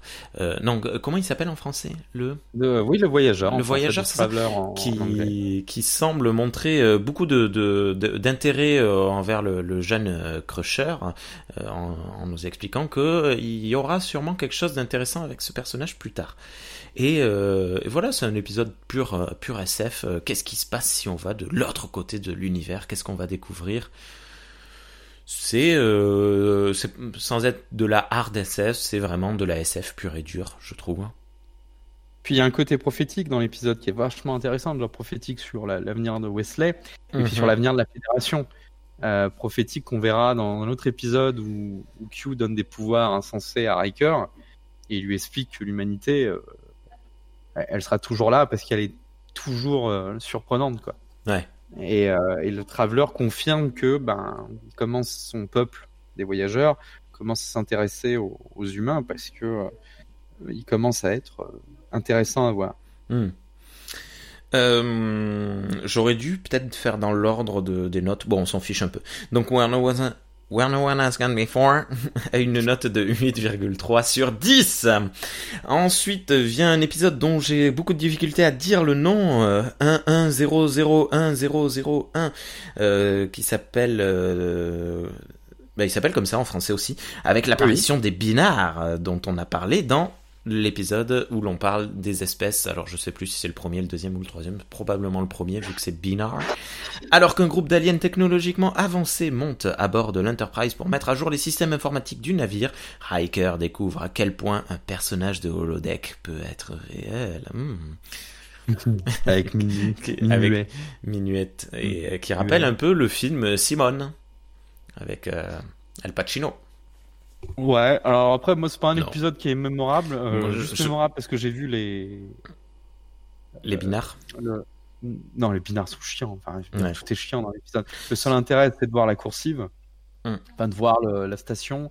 Et puis, euh, il y avait un intérêt technique, je vous en parle si vous voulez savoir, mais le plan où l'Enterprise euh, arrive dans le spatiodoc, c'est repris de, du film Star Trek 1. Hmm. Et du coup, ils ont galéré. Le mec, il, explique qu'il a pleuré euh, nuit et jour pour euh, parce que l'Enterprise euh, modèle A passait tout juste les portes. Mm-hmm. Et donc le Galaxy, qui est genre euh, trois fois plus gros, il devait pas passer en théorie. il a essayé de trouver une solution pour que ça passe sans que les gens s'en rendent compte, en disant voilà les fans de Star Trek ils sont un peu hardcore. Donc s'ils se remarquent que c'est la même base, donc ils ont dû changer un peu d'angle, deux trois trucs, mm. pour que ça passe. Pour ma part, c'est pas du tout un épisode que je retiens. Alors oui, c'est vrai que c'est un peu surprenant cette découverte de l'holodeck euh, un peu plus poussée que ce qu'on avait vu jusqu'à présent, mais euh, voilà, faut savoir. Donc l'épisode, il a été noté euh, en moyenne 7,86 sur 10 parce que les notes sont très très très comment on dit elles sont très étendues c'est-à-dire qu'il y en a quelques-unes qui sont vraiment basses et d'autres qui sont vraiment très hautes et je je saurais pas trop expliquer pourquoi. Je... Peut-être le potentiel du holodeck, euh, peut-être oui, comme tu dis, les, les visions extérieures. Je... Voilà. Euh, et euh, le, la meilleure, euh, le, le meilleur épisode de la saison 1, selon les votes, The Big Good Boy, dans lequel le capitaine Picard est euh, une partie, pardon, le capitaine Picard et une partie de l'équipage de l'Enterprise sont bloqués sur le holodeck alors qu'ils se dirigent vers une importante mission diplomatique. C'est le premier épisode euh, holodeck pur et dur dans lequel on découvre le personnage de Dixon Hill et il est noté 8,44 sur 10. Petit épisode sympa. Ouais. Oui, voilà. C'est une chouette histoire. C'est pas fou. Ouais, voilà. Je suis très surpris de pas voir dans cette première saison de d'épisode Q en, dans les meilleures notes. Alors l'épisode pilote euh, Encounter à, à, Farpoint, euh, je suis pas surpris que ce soit pas super bien noté parce qu'il était quand même il est particulier on va dire. Je, je pense que tu vois maintenant que j'ai vu la série entière quand je le revois je l'apprécie un peu plus mais sur le coup, moi, quand je suis arrivé dans Star Trek, euh, dans TNG, et que je vois cet épisode, je me suis dit, mince, j'ai payé 90 balles mon coffret DVD, qu'est-ce que je vais faire avec ça? Et, et c'est plus tard, surtout quand on enchaîne avec euh, Naked Time, et qui est une, une horreur absolue, pour moi, le pire épisode de la, de la série. Mais bon. Euh, Après, ouais. euh, moi, si j'avais trois mètres dans mon, dans mon top pour la saison 1, ce serait Conspiracy en 3. Mhm. Non, hormis le fait qu'il est moche, euh, c'était intéressant de voir un vrai méchant dans Star Trek pour une fois. Ouais. Ça, c'était intéressant. Qui deviendra les Borg, hein, qui aurait dû être les Borg, mais là. Il, est assez bien noté, hein, d'ailleurs. Neutral Zone, qui est très intéressant pour Ouais. moi parce que ça plonge dans le lore. Ouais. Et euh, les vaisseaux romuliens sont juste euh, magnifiques. Et puis il est, il est stressant celui-là. Puis euh, il y a un petit, euh, un petit Guldukat là derrière les traits cardassiens. Mm. Marc Alamo qui joue un des, un des, des. Euh, Marc Alamo que j'ai revu euh, récemment, j'ai découvert Total Recall, Oui. l'original avec euh, Schwarzenegger, et il joue dedans. Et je dis oh Oui. c'est génial et capitale sympathie pour le méchant qui est multiplié par 10 d'un coup sans sans raison. enfin, Et bref, j'ai- puis Da- Datalore qui était intéressant aussi. Datalore qui était chouette. La place de Data dans la série quoi. Je trouve que Datalore arrive un peu tôt dans la série, mais euh, je m'attendais à, à chaque fois, je quand je, je me refais une petite intégrale, à chaque fois je, je suis bon maintenant je le suis plus, mais à chaque fois je suis surpris de, de voir euh, Laure euh, apparaître aussi tôt. Je, je l'aurais fait venir au deuxième, troisième saison. Bref, saison numéro 2. Est-ce que j'ai dit la moyenne de The Big Good Boy? 8,44 sur 10. Ouais. Donc voilà, rien de transcendant dans cette première saison. Nous attaquons la saison 2 avec là des, notes euh, absolument incroyables. Premier épisode, Elementary Dear Data, élémentaire mon cher Data, avec une note de 8,2 sur 10. L'Enterprise est menacée lorsqu'un personnage de la simulation de Data et la Forge dans le holodeck devient sensible. C'est donc l'apparition de Moriarty. Bon, un épisode euh, un peu bouteille quoi. C'est, c'est- voilà, je pense qu'il est bien noté parce que euh, il est fun à regarder. Il n'y a pas, euh, voilà, Alors- c'est pas un épisode SF, c'est pas un épisode philo euh, sociaux. C'est un épisode fun. Voilà, il y a une nouvelle forme de vie qui émerge, euh, qu'on verra après beaucoup plus développée dans Voyager. Mais qui est fort intéressant par contre, je pense qu'il a un capital sympathie cet épisode pour nous français, parce que l'acteur qui joue Moriarty, c'est l'acteur qui joue Niles Ouais, dans Une nounou d'enfer. ouais, Et vu que ça a été une série qui a été multidiffusée en France, ouais. je pense que c'est surtout pour ça qu'il est si bien noté. C'est très fun. Et à chaque fois que je le regarde, j'appelle mon épouse. Elle me dit, oh, Niles. Voilà. Mais c'est ça, je pense qu'il est noté à cause de ça. Quoi. Et par contre, c'est là que tu vois le talent de l'acteur, c'est que on, on reconnaissait très On évidemment, mais on oublie, euh, on oublie Niles. hein. Là Ah ouais. où, par contre, tu vois, euh, euh, flûte, j'ai oublié comment il s'appelle, Neil, euh, Neil Patrick Harris. euh, moi, quels que soient les films euh, dans lesquels je le vois ou les séries, je retrouve euh, Barney Stinson. À part, à part dans euh, Starship Troopers ou Euh, bref, qui arrive dans. American Horror Story aussi. Ben, je, je ressens un peu quand même. moi, c'est Ah ouais c'est peut-être moi qui me. C'est peut-être Ben, parce que du coup, je suis bloqué voilà, là-dessus. Mais... Moi, pour une fois, j'ai pas reconnu que tu jouais son, son rôle de, de sitcom là Hmm. dans dans American Horror Story. Il faisait pas je, re- regarderai un jour à nouveau, mais on verra. Bon. De épisode numéro 2. T- T'avais quelque chose à dire de plus sur Elementary? Non. Non. J'ai pas envie de dire des choses. Épisode, euh, deuxième épisode avec une note de 9, pile, 9 sur 10. Et alors il est noté 9 sur 10 chez la communauté francophone de Star Trek et chez Ultime Frontière. Q, Wu, euh, pardon, c'est nul partout. Euh, Q lance l'Enterprise dans un espace inexploré où il rencontre euh, ça y est, j'ai cliqué à Galaxy côté, où il rencontre euh, est, Pop. est Galaxy engagé Pop. par un dangereux vaisseau extraterrestre d'une espèce jusqu'alors inconnue, les Borg. Lorsque le vaisseau subgère- submerge instantanément et sans effort l'Enterprise, Picard se rend compte que la Fédération n'est peut-être pas aussi prête pour l'avenir qu'il le pensait. Bah, très intéressant comme épisode, hein, c'est le début des Borg. Euh, La seule Ouais. chose que je peux reprocher à l'épisode, hormis le fait que pour une fois ils te font voir que la Fédération n'est pas euh, toute puissante, euh, capable de vaincre tout ce qui se passe, il y a des morts en Mm. nombre en plus dans cet épisode. Euh, seul bémol qui tient pas pour moi, c'est le pub de Guinan. Et là depuis l'Enterprise B, donc ça fait 70 piges qu'il est dans le coin. Pourquoi ils n'ont pas averti la Fédération? Parce qu'ils en font pas partie, c'est un peu des clochards de l'espace, hein, le peuple de Guinan. hein. Ouais, bah, c'est oublier. des réfugiés. Pourquoi vous êtes réfugiés? Oh, bah, il y a une espèce euh, super balèze qui va venir vous envahir dans 70 ans. Préparez-vous. Oh, bah, ça nous intéresse. Venez, prenez un café, on en discute. Voilà, Bah, non, écoute, mais. Non, mais ce sont un peuple de sages, c'est de la euh, fascination, Oui. rétention, Chacun sa c'est-à-dire ils, merde, nous- ouais, ouais, ils ne ouais, vont pas tout nous dire. Moi, je trouve ça normal. Mais bon, voilà, un épisode qui, je pense, euh, a totalement sa place. Alors, tu vois, tout à l'heure, tu parlais de Conspiracy. Autant Conspiracy est pesant, autant euh, QU est super lourd et tu sens la la peur des personnages, tu sens l'ambiance. Il est il est très très bien réalisé, je trouve cet épisode. Oui, oui. Excellent. Et, Il est euh, il est et, flippant. et on se doute pas de, de où est-ce que ça va déboucher, tu vois. C'est c'est- Euh. ouais, la, la première fois que je l'ai vu, j'étais là, mais qu'est-ce qui se passe? Où est-ce qu'ils vont quoi? C'est Et pourquoi, fait- euh, et pourquoi euh, Q les expose à une telle menace si vite, quoi, tu vois. Mm. Non, mais c'est bien. Et il, puis a, il a pareil. bien fait. hein. Il y a un truc du lore qu'on nous raconte pas, mais c'est pourquoi euh, Q a peur de Guinan. On sait pas. Q, euh, euh, enfin, euh, Guinan connaît Q, et, euh, et Q, euh, plus tard, on verra plusieurs fois qu'il a peur de Guinan. Ouais. Et ça, ça nous a jamais expliqué. Et c'est bien. Bah non, j'aime bien, moi, quand il y a des explications. Toi, t'es du genre à avoir aimé euh, Dragon Rouge. Euh, troisième et meilleur épisode selon les votes de la saison 2 de Star Trek TNG, The Measure of a Man, noté 9,94 sur 10, parce que la, la communauté francophone l'a noté 10,27 sur 10. Parce qu'il y a une option qui permet d'exceptionnellement mettre la note de 11 sur 10. Bref.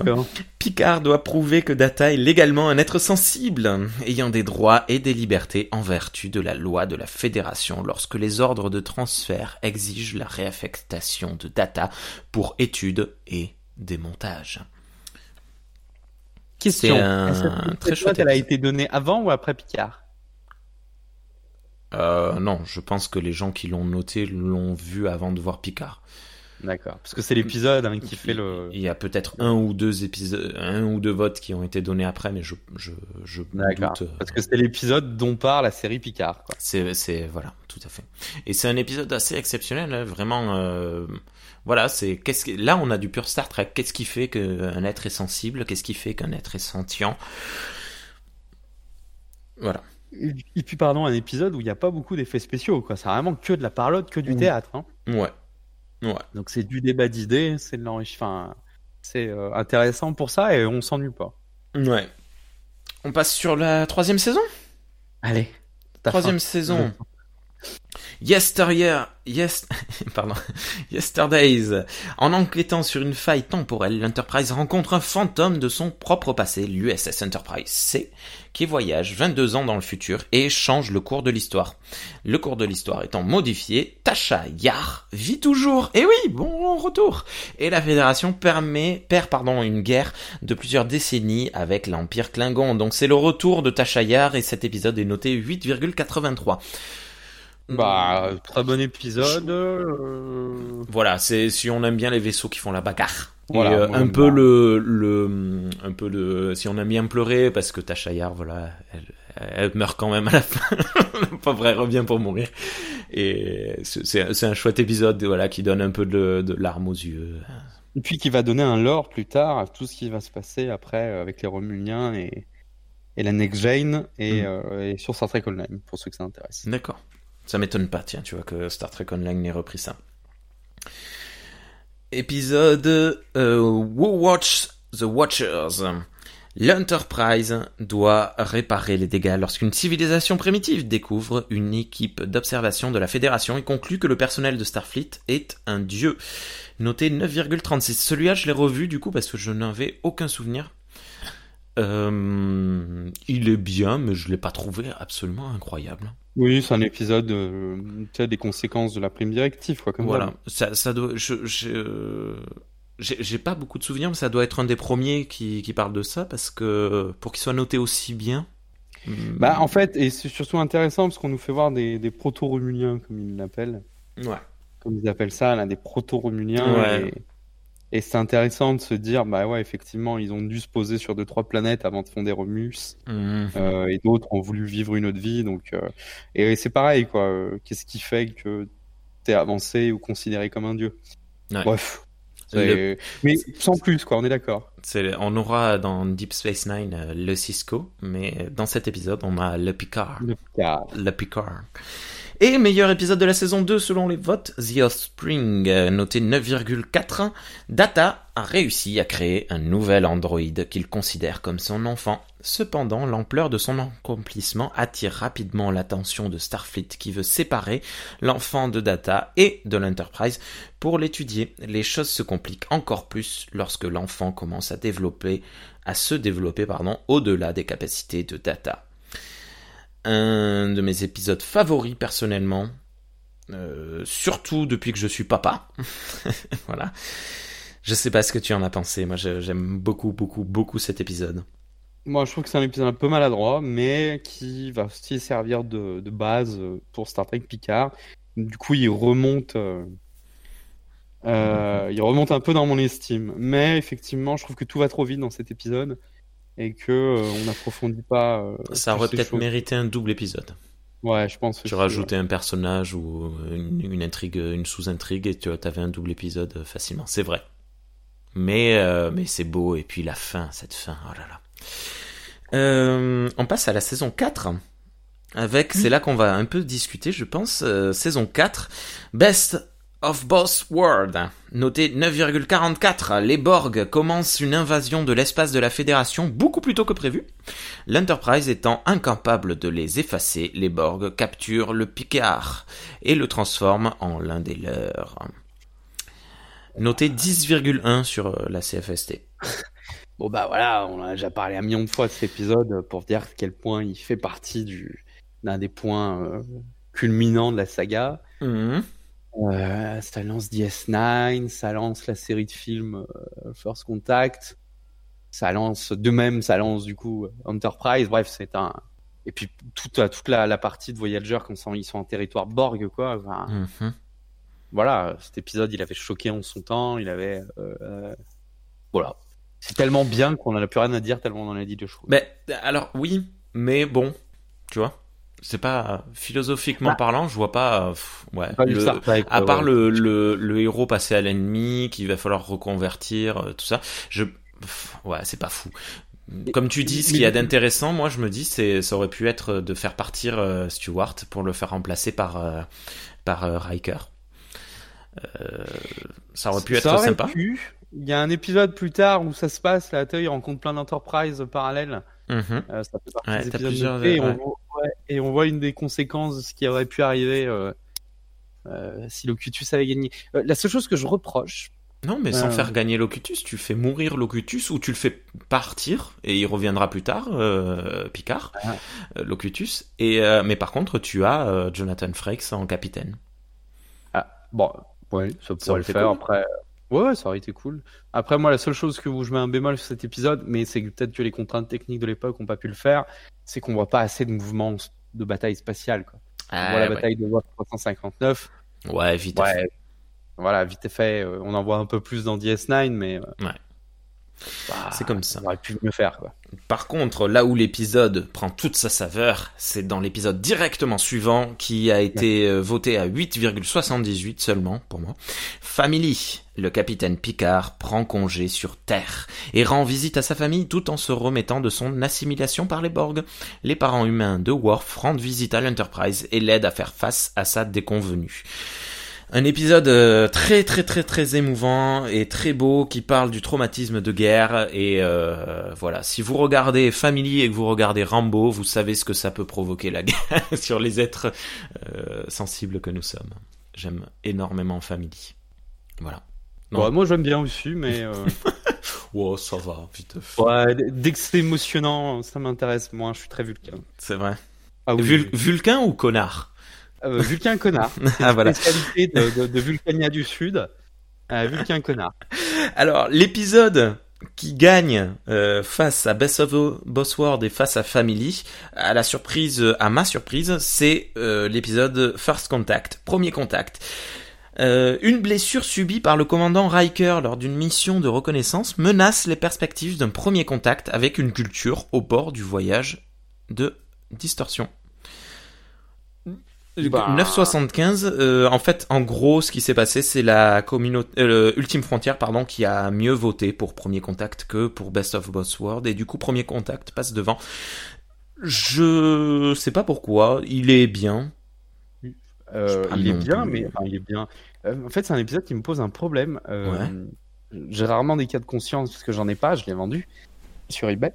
Euh, mais c'est un épisode que tu peux plus regarder aujourd'hui avec la connaissance que tu as de, de de tout ce qui peut être crime sexuel ou violence sexuelle. Parce que Riker subit un rapport sexuel forcé dans, dans l'épisode. Hein. Ouais. Et, et je me suis dit merde. À l'époque, ça m'avait pas. Et aujourd'hui, c'est pas, pas que ça me choque, genre, je vais, je vais mettre des pancartes, mais je me suis dit merde, c'est pas cool ça.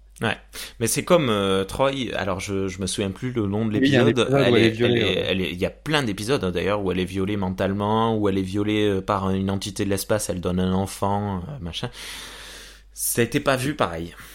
C'est- Après, tu- c'était un recours scénaristique qui permettait de faire des choses, mais c'était pas. Voilà, c'est vrai qu'on est un peu plus. Là où aujourd'hui, ce serait là, plutôt le donc, centre d'un épisode quand même. Mais, mais d'un autre côté, tu vois, moi ça m'a choqué.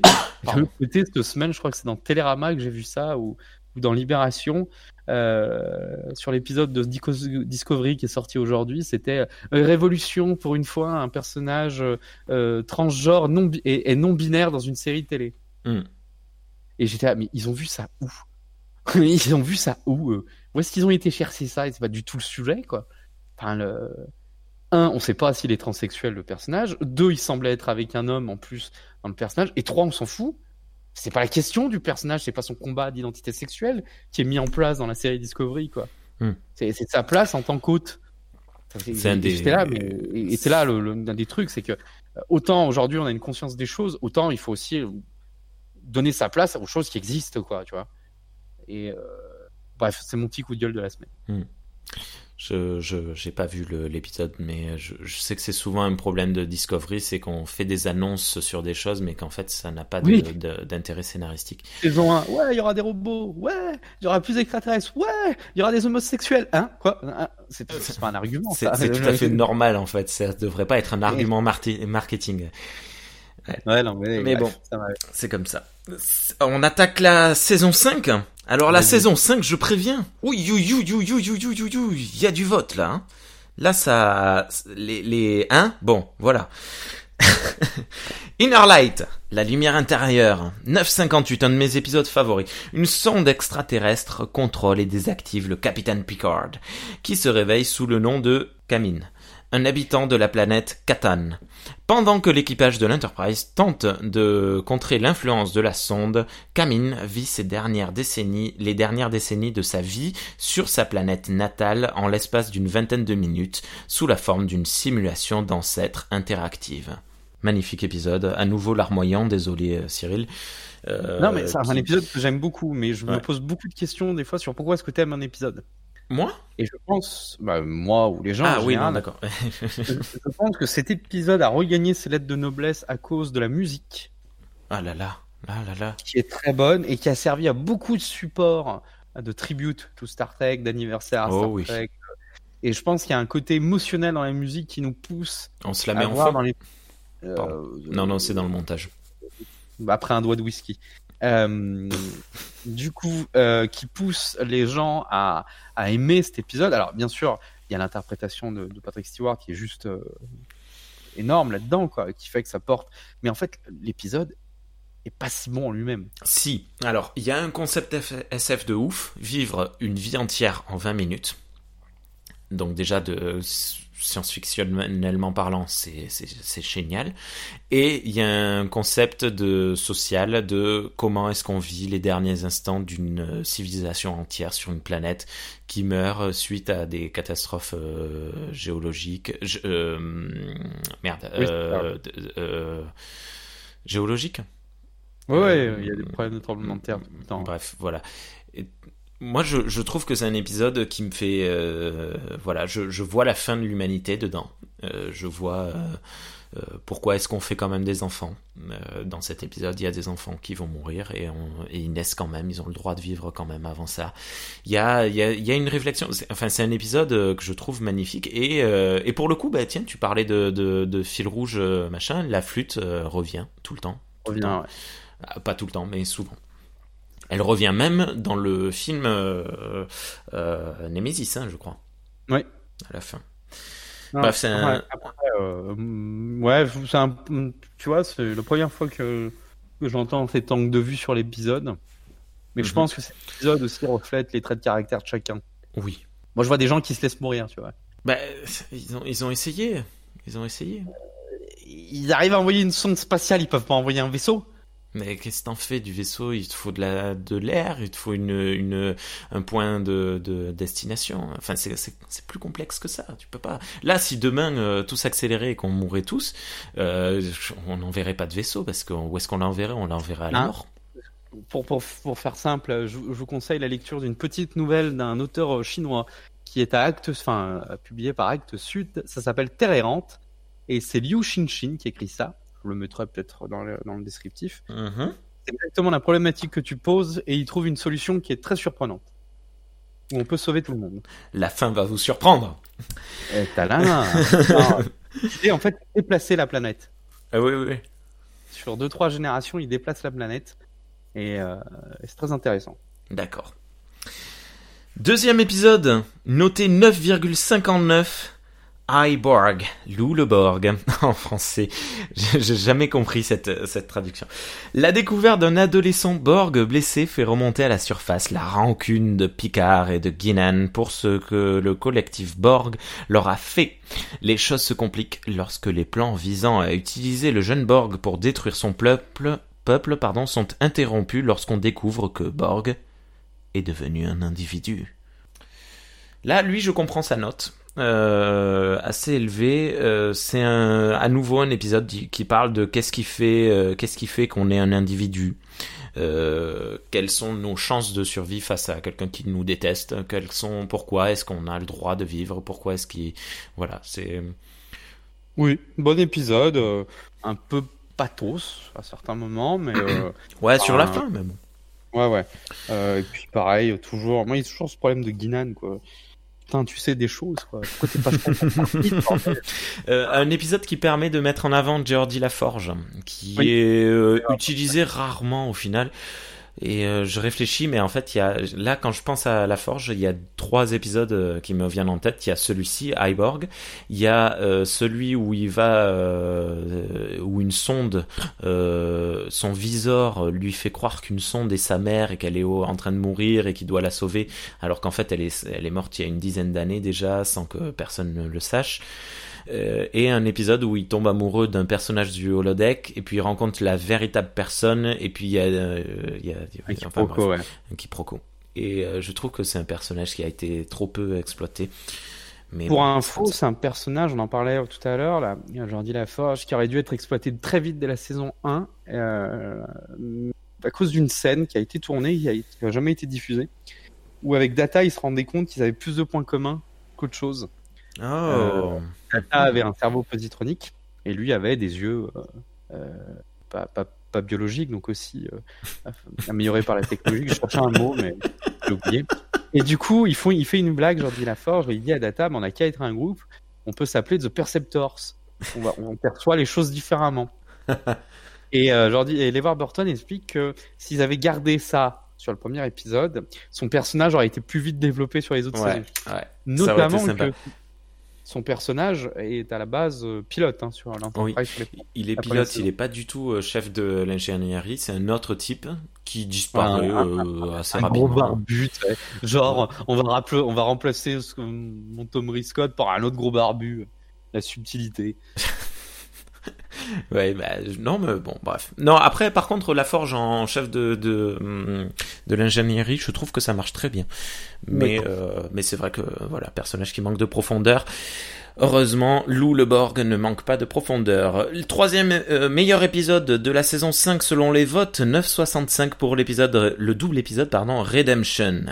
Picard équilibre ses devoirs envers la Fédération et les Klingons, alors que le nouveau chancelier Klingon Gowron, est confronté à une guerre civile. Worf et son, son frère pardon, Kern se battent pour regagner l'honneur de leur père. Très intéressant. Voilà, moi c'est un de mes meilleurs épisodes de la saison.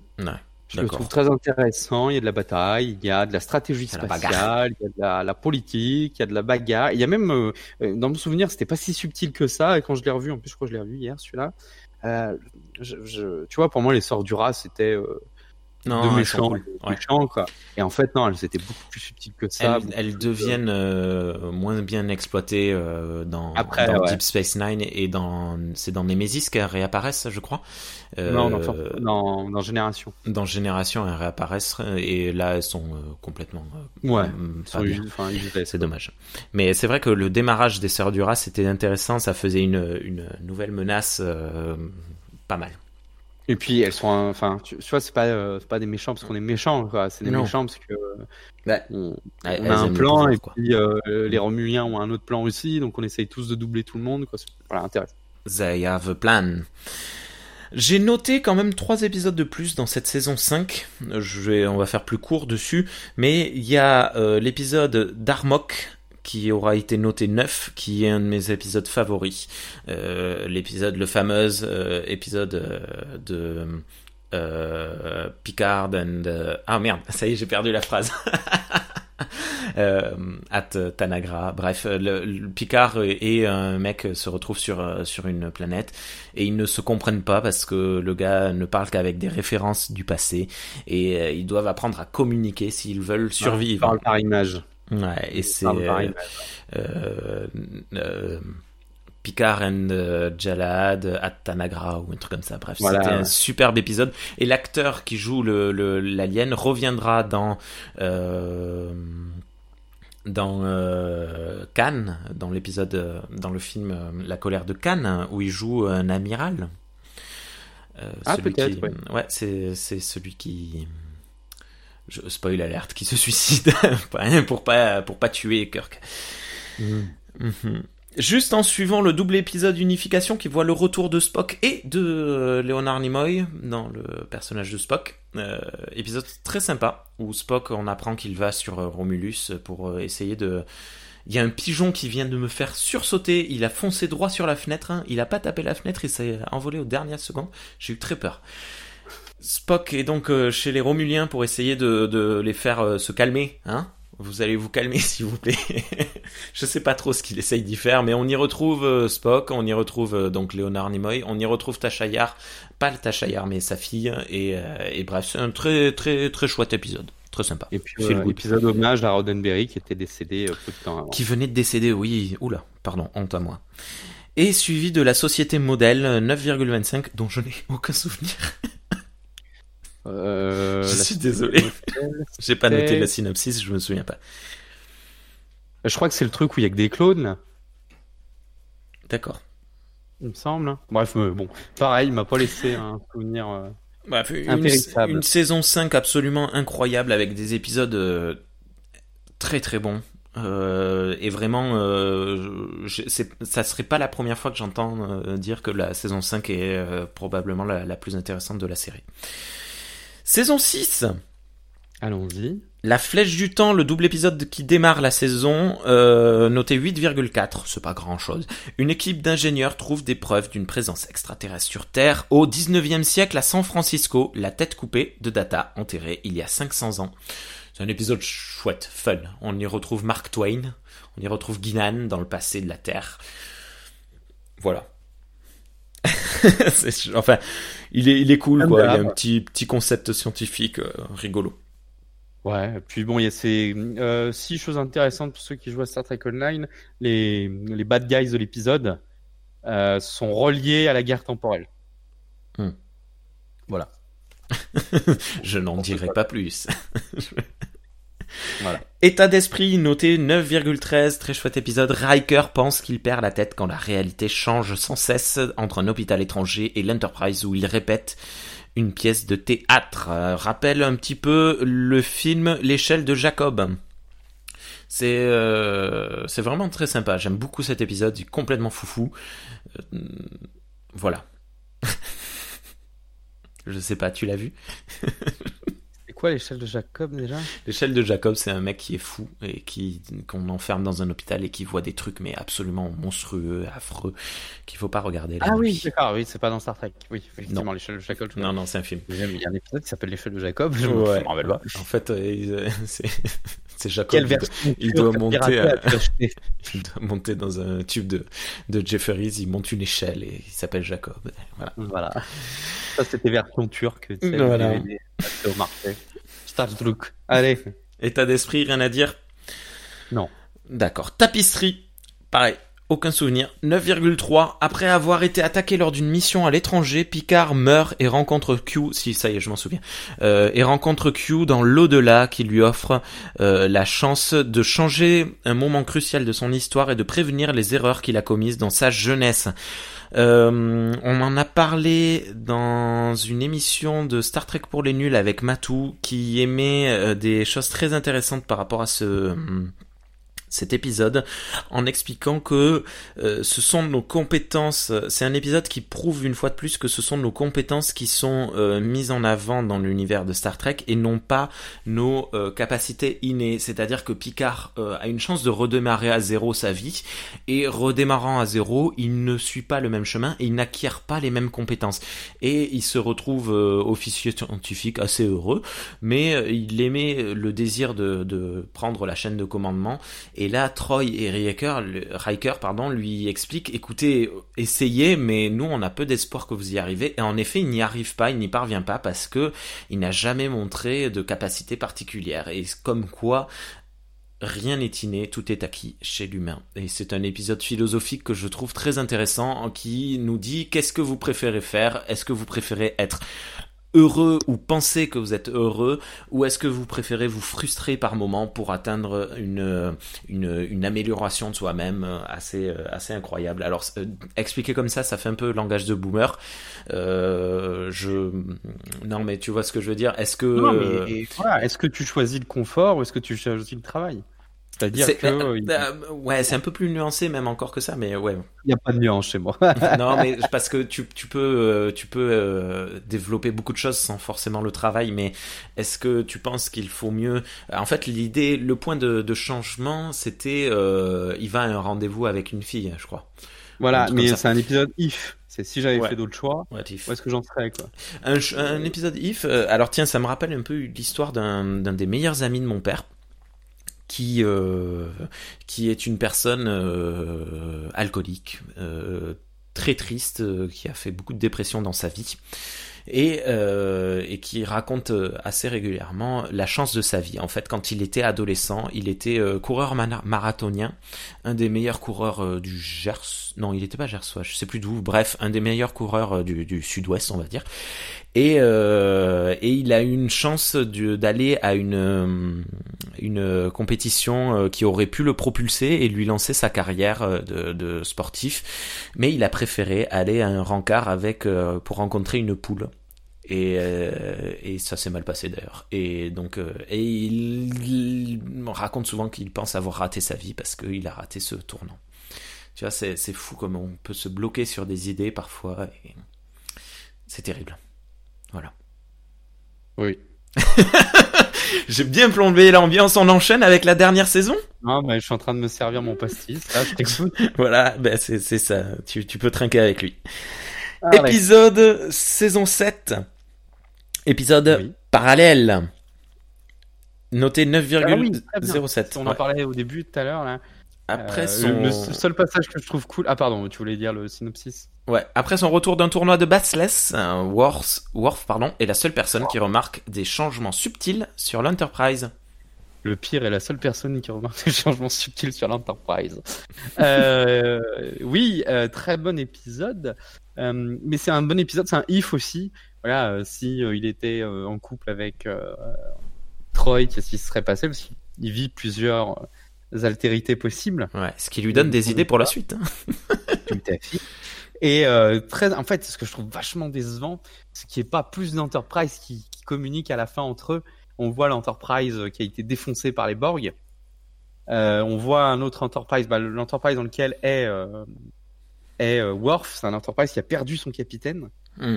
justement, à cause des Borg aussi. Ouais. Bref, on, on, aurait pu en voir plein, je sais pas moi, euh, une dizaine, tu vois, ça aurait été dans Doctor Who, on aurait une dizaine, tu vois euh, pas une saison entière, mais euh, faut qu'il change euh, qu'est-ce qui s'est passé dans le machin. Et euh, bref, mais bon, bon épisode. Ouais.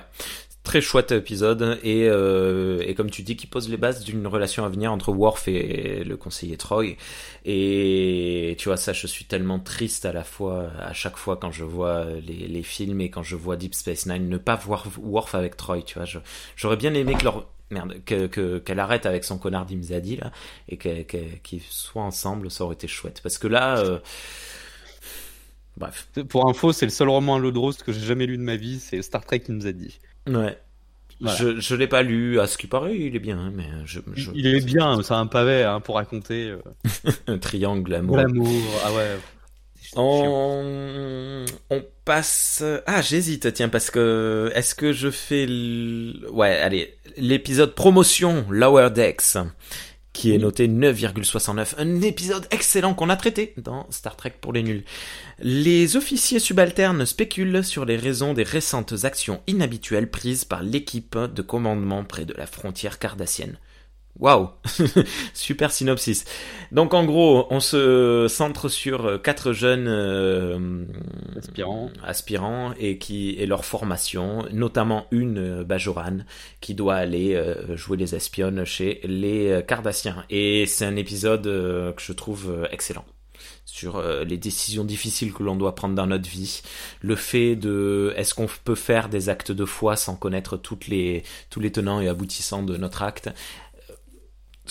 Voilà, c'est c'est un très chouette épisode. J'aime beaucoup. Et puis c'est surtout un épisode, alors un épisode déjà sur les lower decks. On en a parlé aussi la dernière fois, Anna, qui, qui, qui vient donner euh, l'idée pour faire cet épisode, cette série animée lower deck.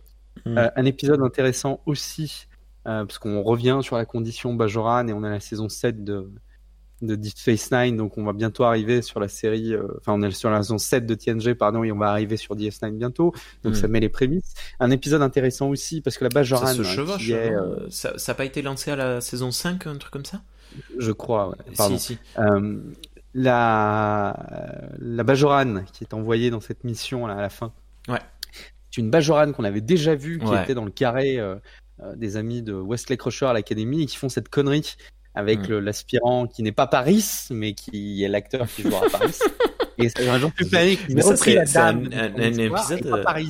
Ouais, c'est un épisode que j'aime beaucoup et tu vois ça aurait été sympa qu'ils prennent Paris justement, qu'ils disent euh, c'est Paris, c'est Paris, c'est lui.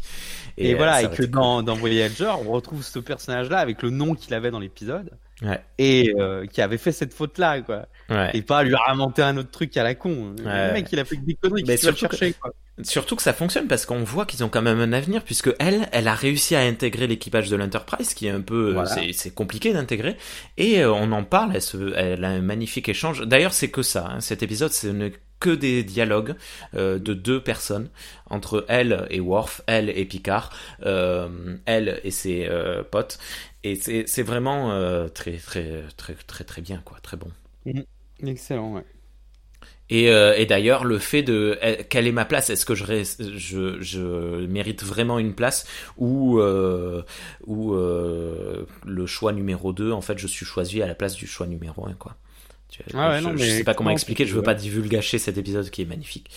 Oh, là, regarde-moi, regarde, regarde-moi ce boomer qui lit Libération, là. Surtout- Divulgaché. Oh Surtout quand-. Ah non, mais oui, mais ça, je, l'ai- je, je le dis et je le crie et je le clame. Divulgacher, c'est l'avenir. Divulgaché. Moi, Bien. divulgaché, J'ai On- l'impression que tu mets un truc sur une génoise, quoi. Mais bon. Bref, On- c'est pas. on, on va presque terminer euh, la saison 7 Avec, euh, je vais pas noter le meilleur épisode de la saison 7, je vais dire quel a été l'épisode le moins bon, d'après les votes, de la saison 7 et de la série Star Trek TNG entière.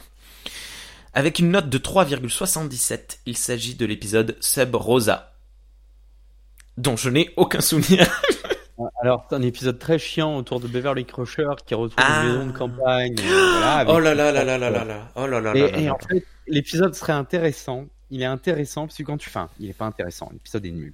Néanmoins, le lore de l'épisode est intéressant parce que quand tu vas sur les pages Wikipédia de cet épisode, on t'explique que l'entité, c'est une entité qui a affronté aussi un certain Montgomery Scott. Ouais, ouais, il a été accusé une fois de meurtre d'une jeune femme sur une planète, mm. et c'est la même entité qui avait tué la, la, la jeune femme, quoi. Mm. Alors pourquoi aller chercher un truc dans un lore euh, super balèze pour en faire de la merde? J'ai jamais compris. C'est pour en faire une histoire de d'amour de fantôme qui en plus était déjà l'amoureux de sa grand-mère. Enfin c'est très, très très particulier. Hein. Et c'est un épisode que, qui est euh, très très dur à regarder. Très. En plus il ah est long quoi. Il est long, poussif. Il est pas très bien écrit. Enfin bref c'est une catastrophe. Mais je tenais à le signaler parce que euh, il est, euh, c'est le seul épisode à être noté en dessous de 4 si je ne dis pas de bêtises. Attends, je reparcours très rapidement. Et juste après, euh, juste en dessous de lui, non, il y a le tribun qui est noté 3,8. Celui-là, je m'en souviens pas. Non plus. Bref, l'épisode ultime de la saison 7, toutes les bonnes choses ont une fin, est noté 9,6. Picard apprend que Q pardon, Picard apprend de Q qu'il sera la cause de l'anéantissement de l'humanité et entame un voyage à travers le temps, du présent, du passé, quand il a pris le commandement de l'Enterprise jusqu'à 25 ans dans le futur, dans le turfu. Bah, c'est ce qui va mettre la, base des, épisodes un peu temporels de, de, Star Trek, ça. C'était des fins de saison temporelles, euh, à part DS9 qui n'en fait pas. Euh, Voyager en fera un aussi. Euh, ouais, excellent épisode. À lire aussi, les, bah, le livre est excellent. Euh, ouais. Et euh, c'était pas mal, hein. c'est quand même un tour de force de, de retourner certaines scènes de l'époque. Bon, les acteurs ont pris un peu de poids et, et on vieillit, quoi, mais de retrouver tous les acteurs de l'époque, d'essayer de garder une cohérence, d'imaginer un autre futur possible. non, et en plus, tu vois, c'est, c'est pas les, ce qui était intéressant, c'était un épisode un petit peu euh, astuce. Voilà, quand tu finis une série, bah à la fin de la série, on te fait voir ce que sont devenus les gens 5, 10, 15 ans dans le futur. Bah là, t'as tout en un, quoi. Ouais. Ce que sont devenus les gens 10, 15 ans dans le futur, ça fait partie de l'épisode. Ouais. Et voilà, c'est intéressant. C'est euh, la maladie aussi, euh, la maladie de Picard, hum. que Data qui fait pas carrière à Starfleet finalement. Il euh, y a plein de choses qui sont très intéressantes, quoi. Ouais, ouais, c'est pas mal. bien. Euh, bien, on a fini.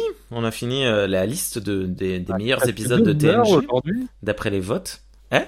Ouais, d'après les votes, bah, euh, je sais pas si les gens peuvent laisser des commentaires sur les, les, podcasts, mais, mais bien sûr, donner leur, leur classement. Sur, euh, alors sur le podcast lui-même non, mais dans les commentaires, euh, vous pouvez le faire sur le commentaire YouTube, sur les réseaux sociaux, sur Twitter. N'hésitez pas à nous hashtaguer, non pas à nous hashtaguer, à nous hâter. oh, le, le, vieux qui parle. donc, eh ben tiens, on va les rappeler. Ça fait longtemps qu'on n'a pas fait hâte. CM Calejon pour toi et at Rémi 2D pour moi. C'est très facile. Ouais, dites-nous euh, si vous êtes d'accord avec ce top. Moi, je, voilà, tu, tu semblais mettre quelques réserves. réserves voilà, moi j'en aurais changé deux trois pour mettre Darmok euh, plus en avant. Euh, Après, c'est toujours intéressant de savoir combien d'hommes ont voté, quelle tranche d'âge a voté. Oui, alors les votes, ils sont, si vous voulez voir, allez sur les forums. Ouais, je, je regarderai pas parce que ça peut être aussi sociologiquement intéressant. Moi, j'aime beaucoup la Ça peut être sympa. Et ce qui est, alors ce que moi je trouve très intéressant, c'est que les deux forums euh, desquels j'ai obtenu mes, mes, informations, donc la communauté francophone de Star Trek et Ultime Frontière, ont deux approches très très différentes. Et ce qui fait que alors sur euh, les épisodes où tout le monde est d'accord, bah, tout le monde est d'accord, donc euh, donc voilà, les, les notes sont, euh, sont exceptionnelles. Mais il y a parfois des moments où bah, tu vas voir sur la Ultime Frontière une moyenne de 4 Et euh, sur euh, la communauté francophone, une moyenne de 9. Tu vois, euh, sur la première saison, Naked Time, il est noté 8, 8, 8, je sais plus combien, sur la CFST, et il est noté 3 sur la Ultime Frontière. C'est très intéressant. de générationnel qui se joue, ouais. Ouais.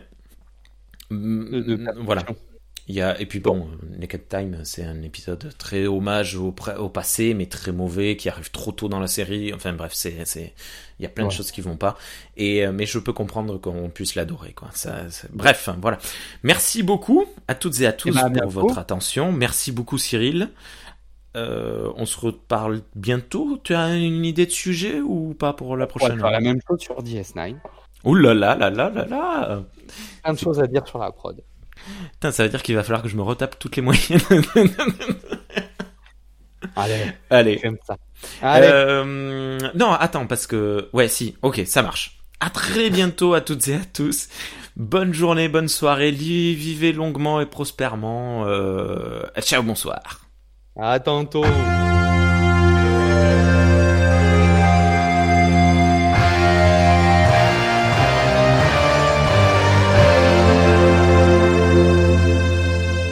Galaxy Pop. Galaxy Pop. Galaxy Pop. Galaxy Pop. Wow. Galaxy, Pop.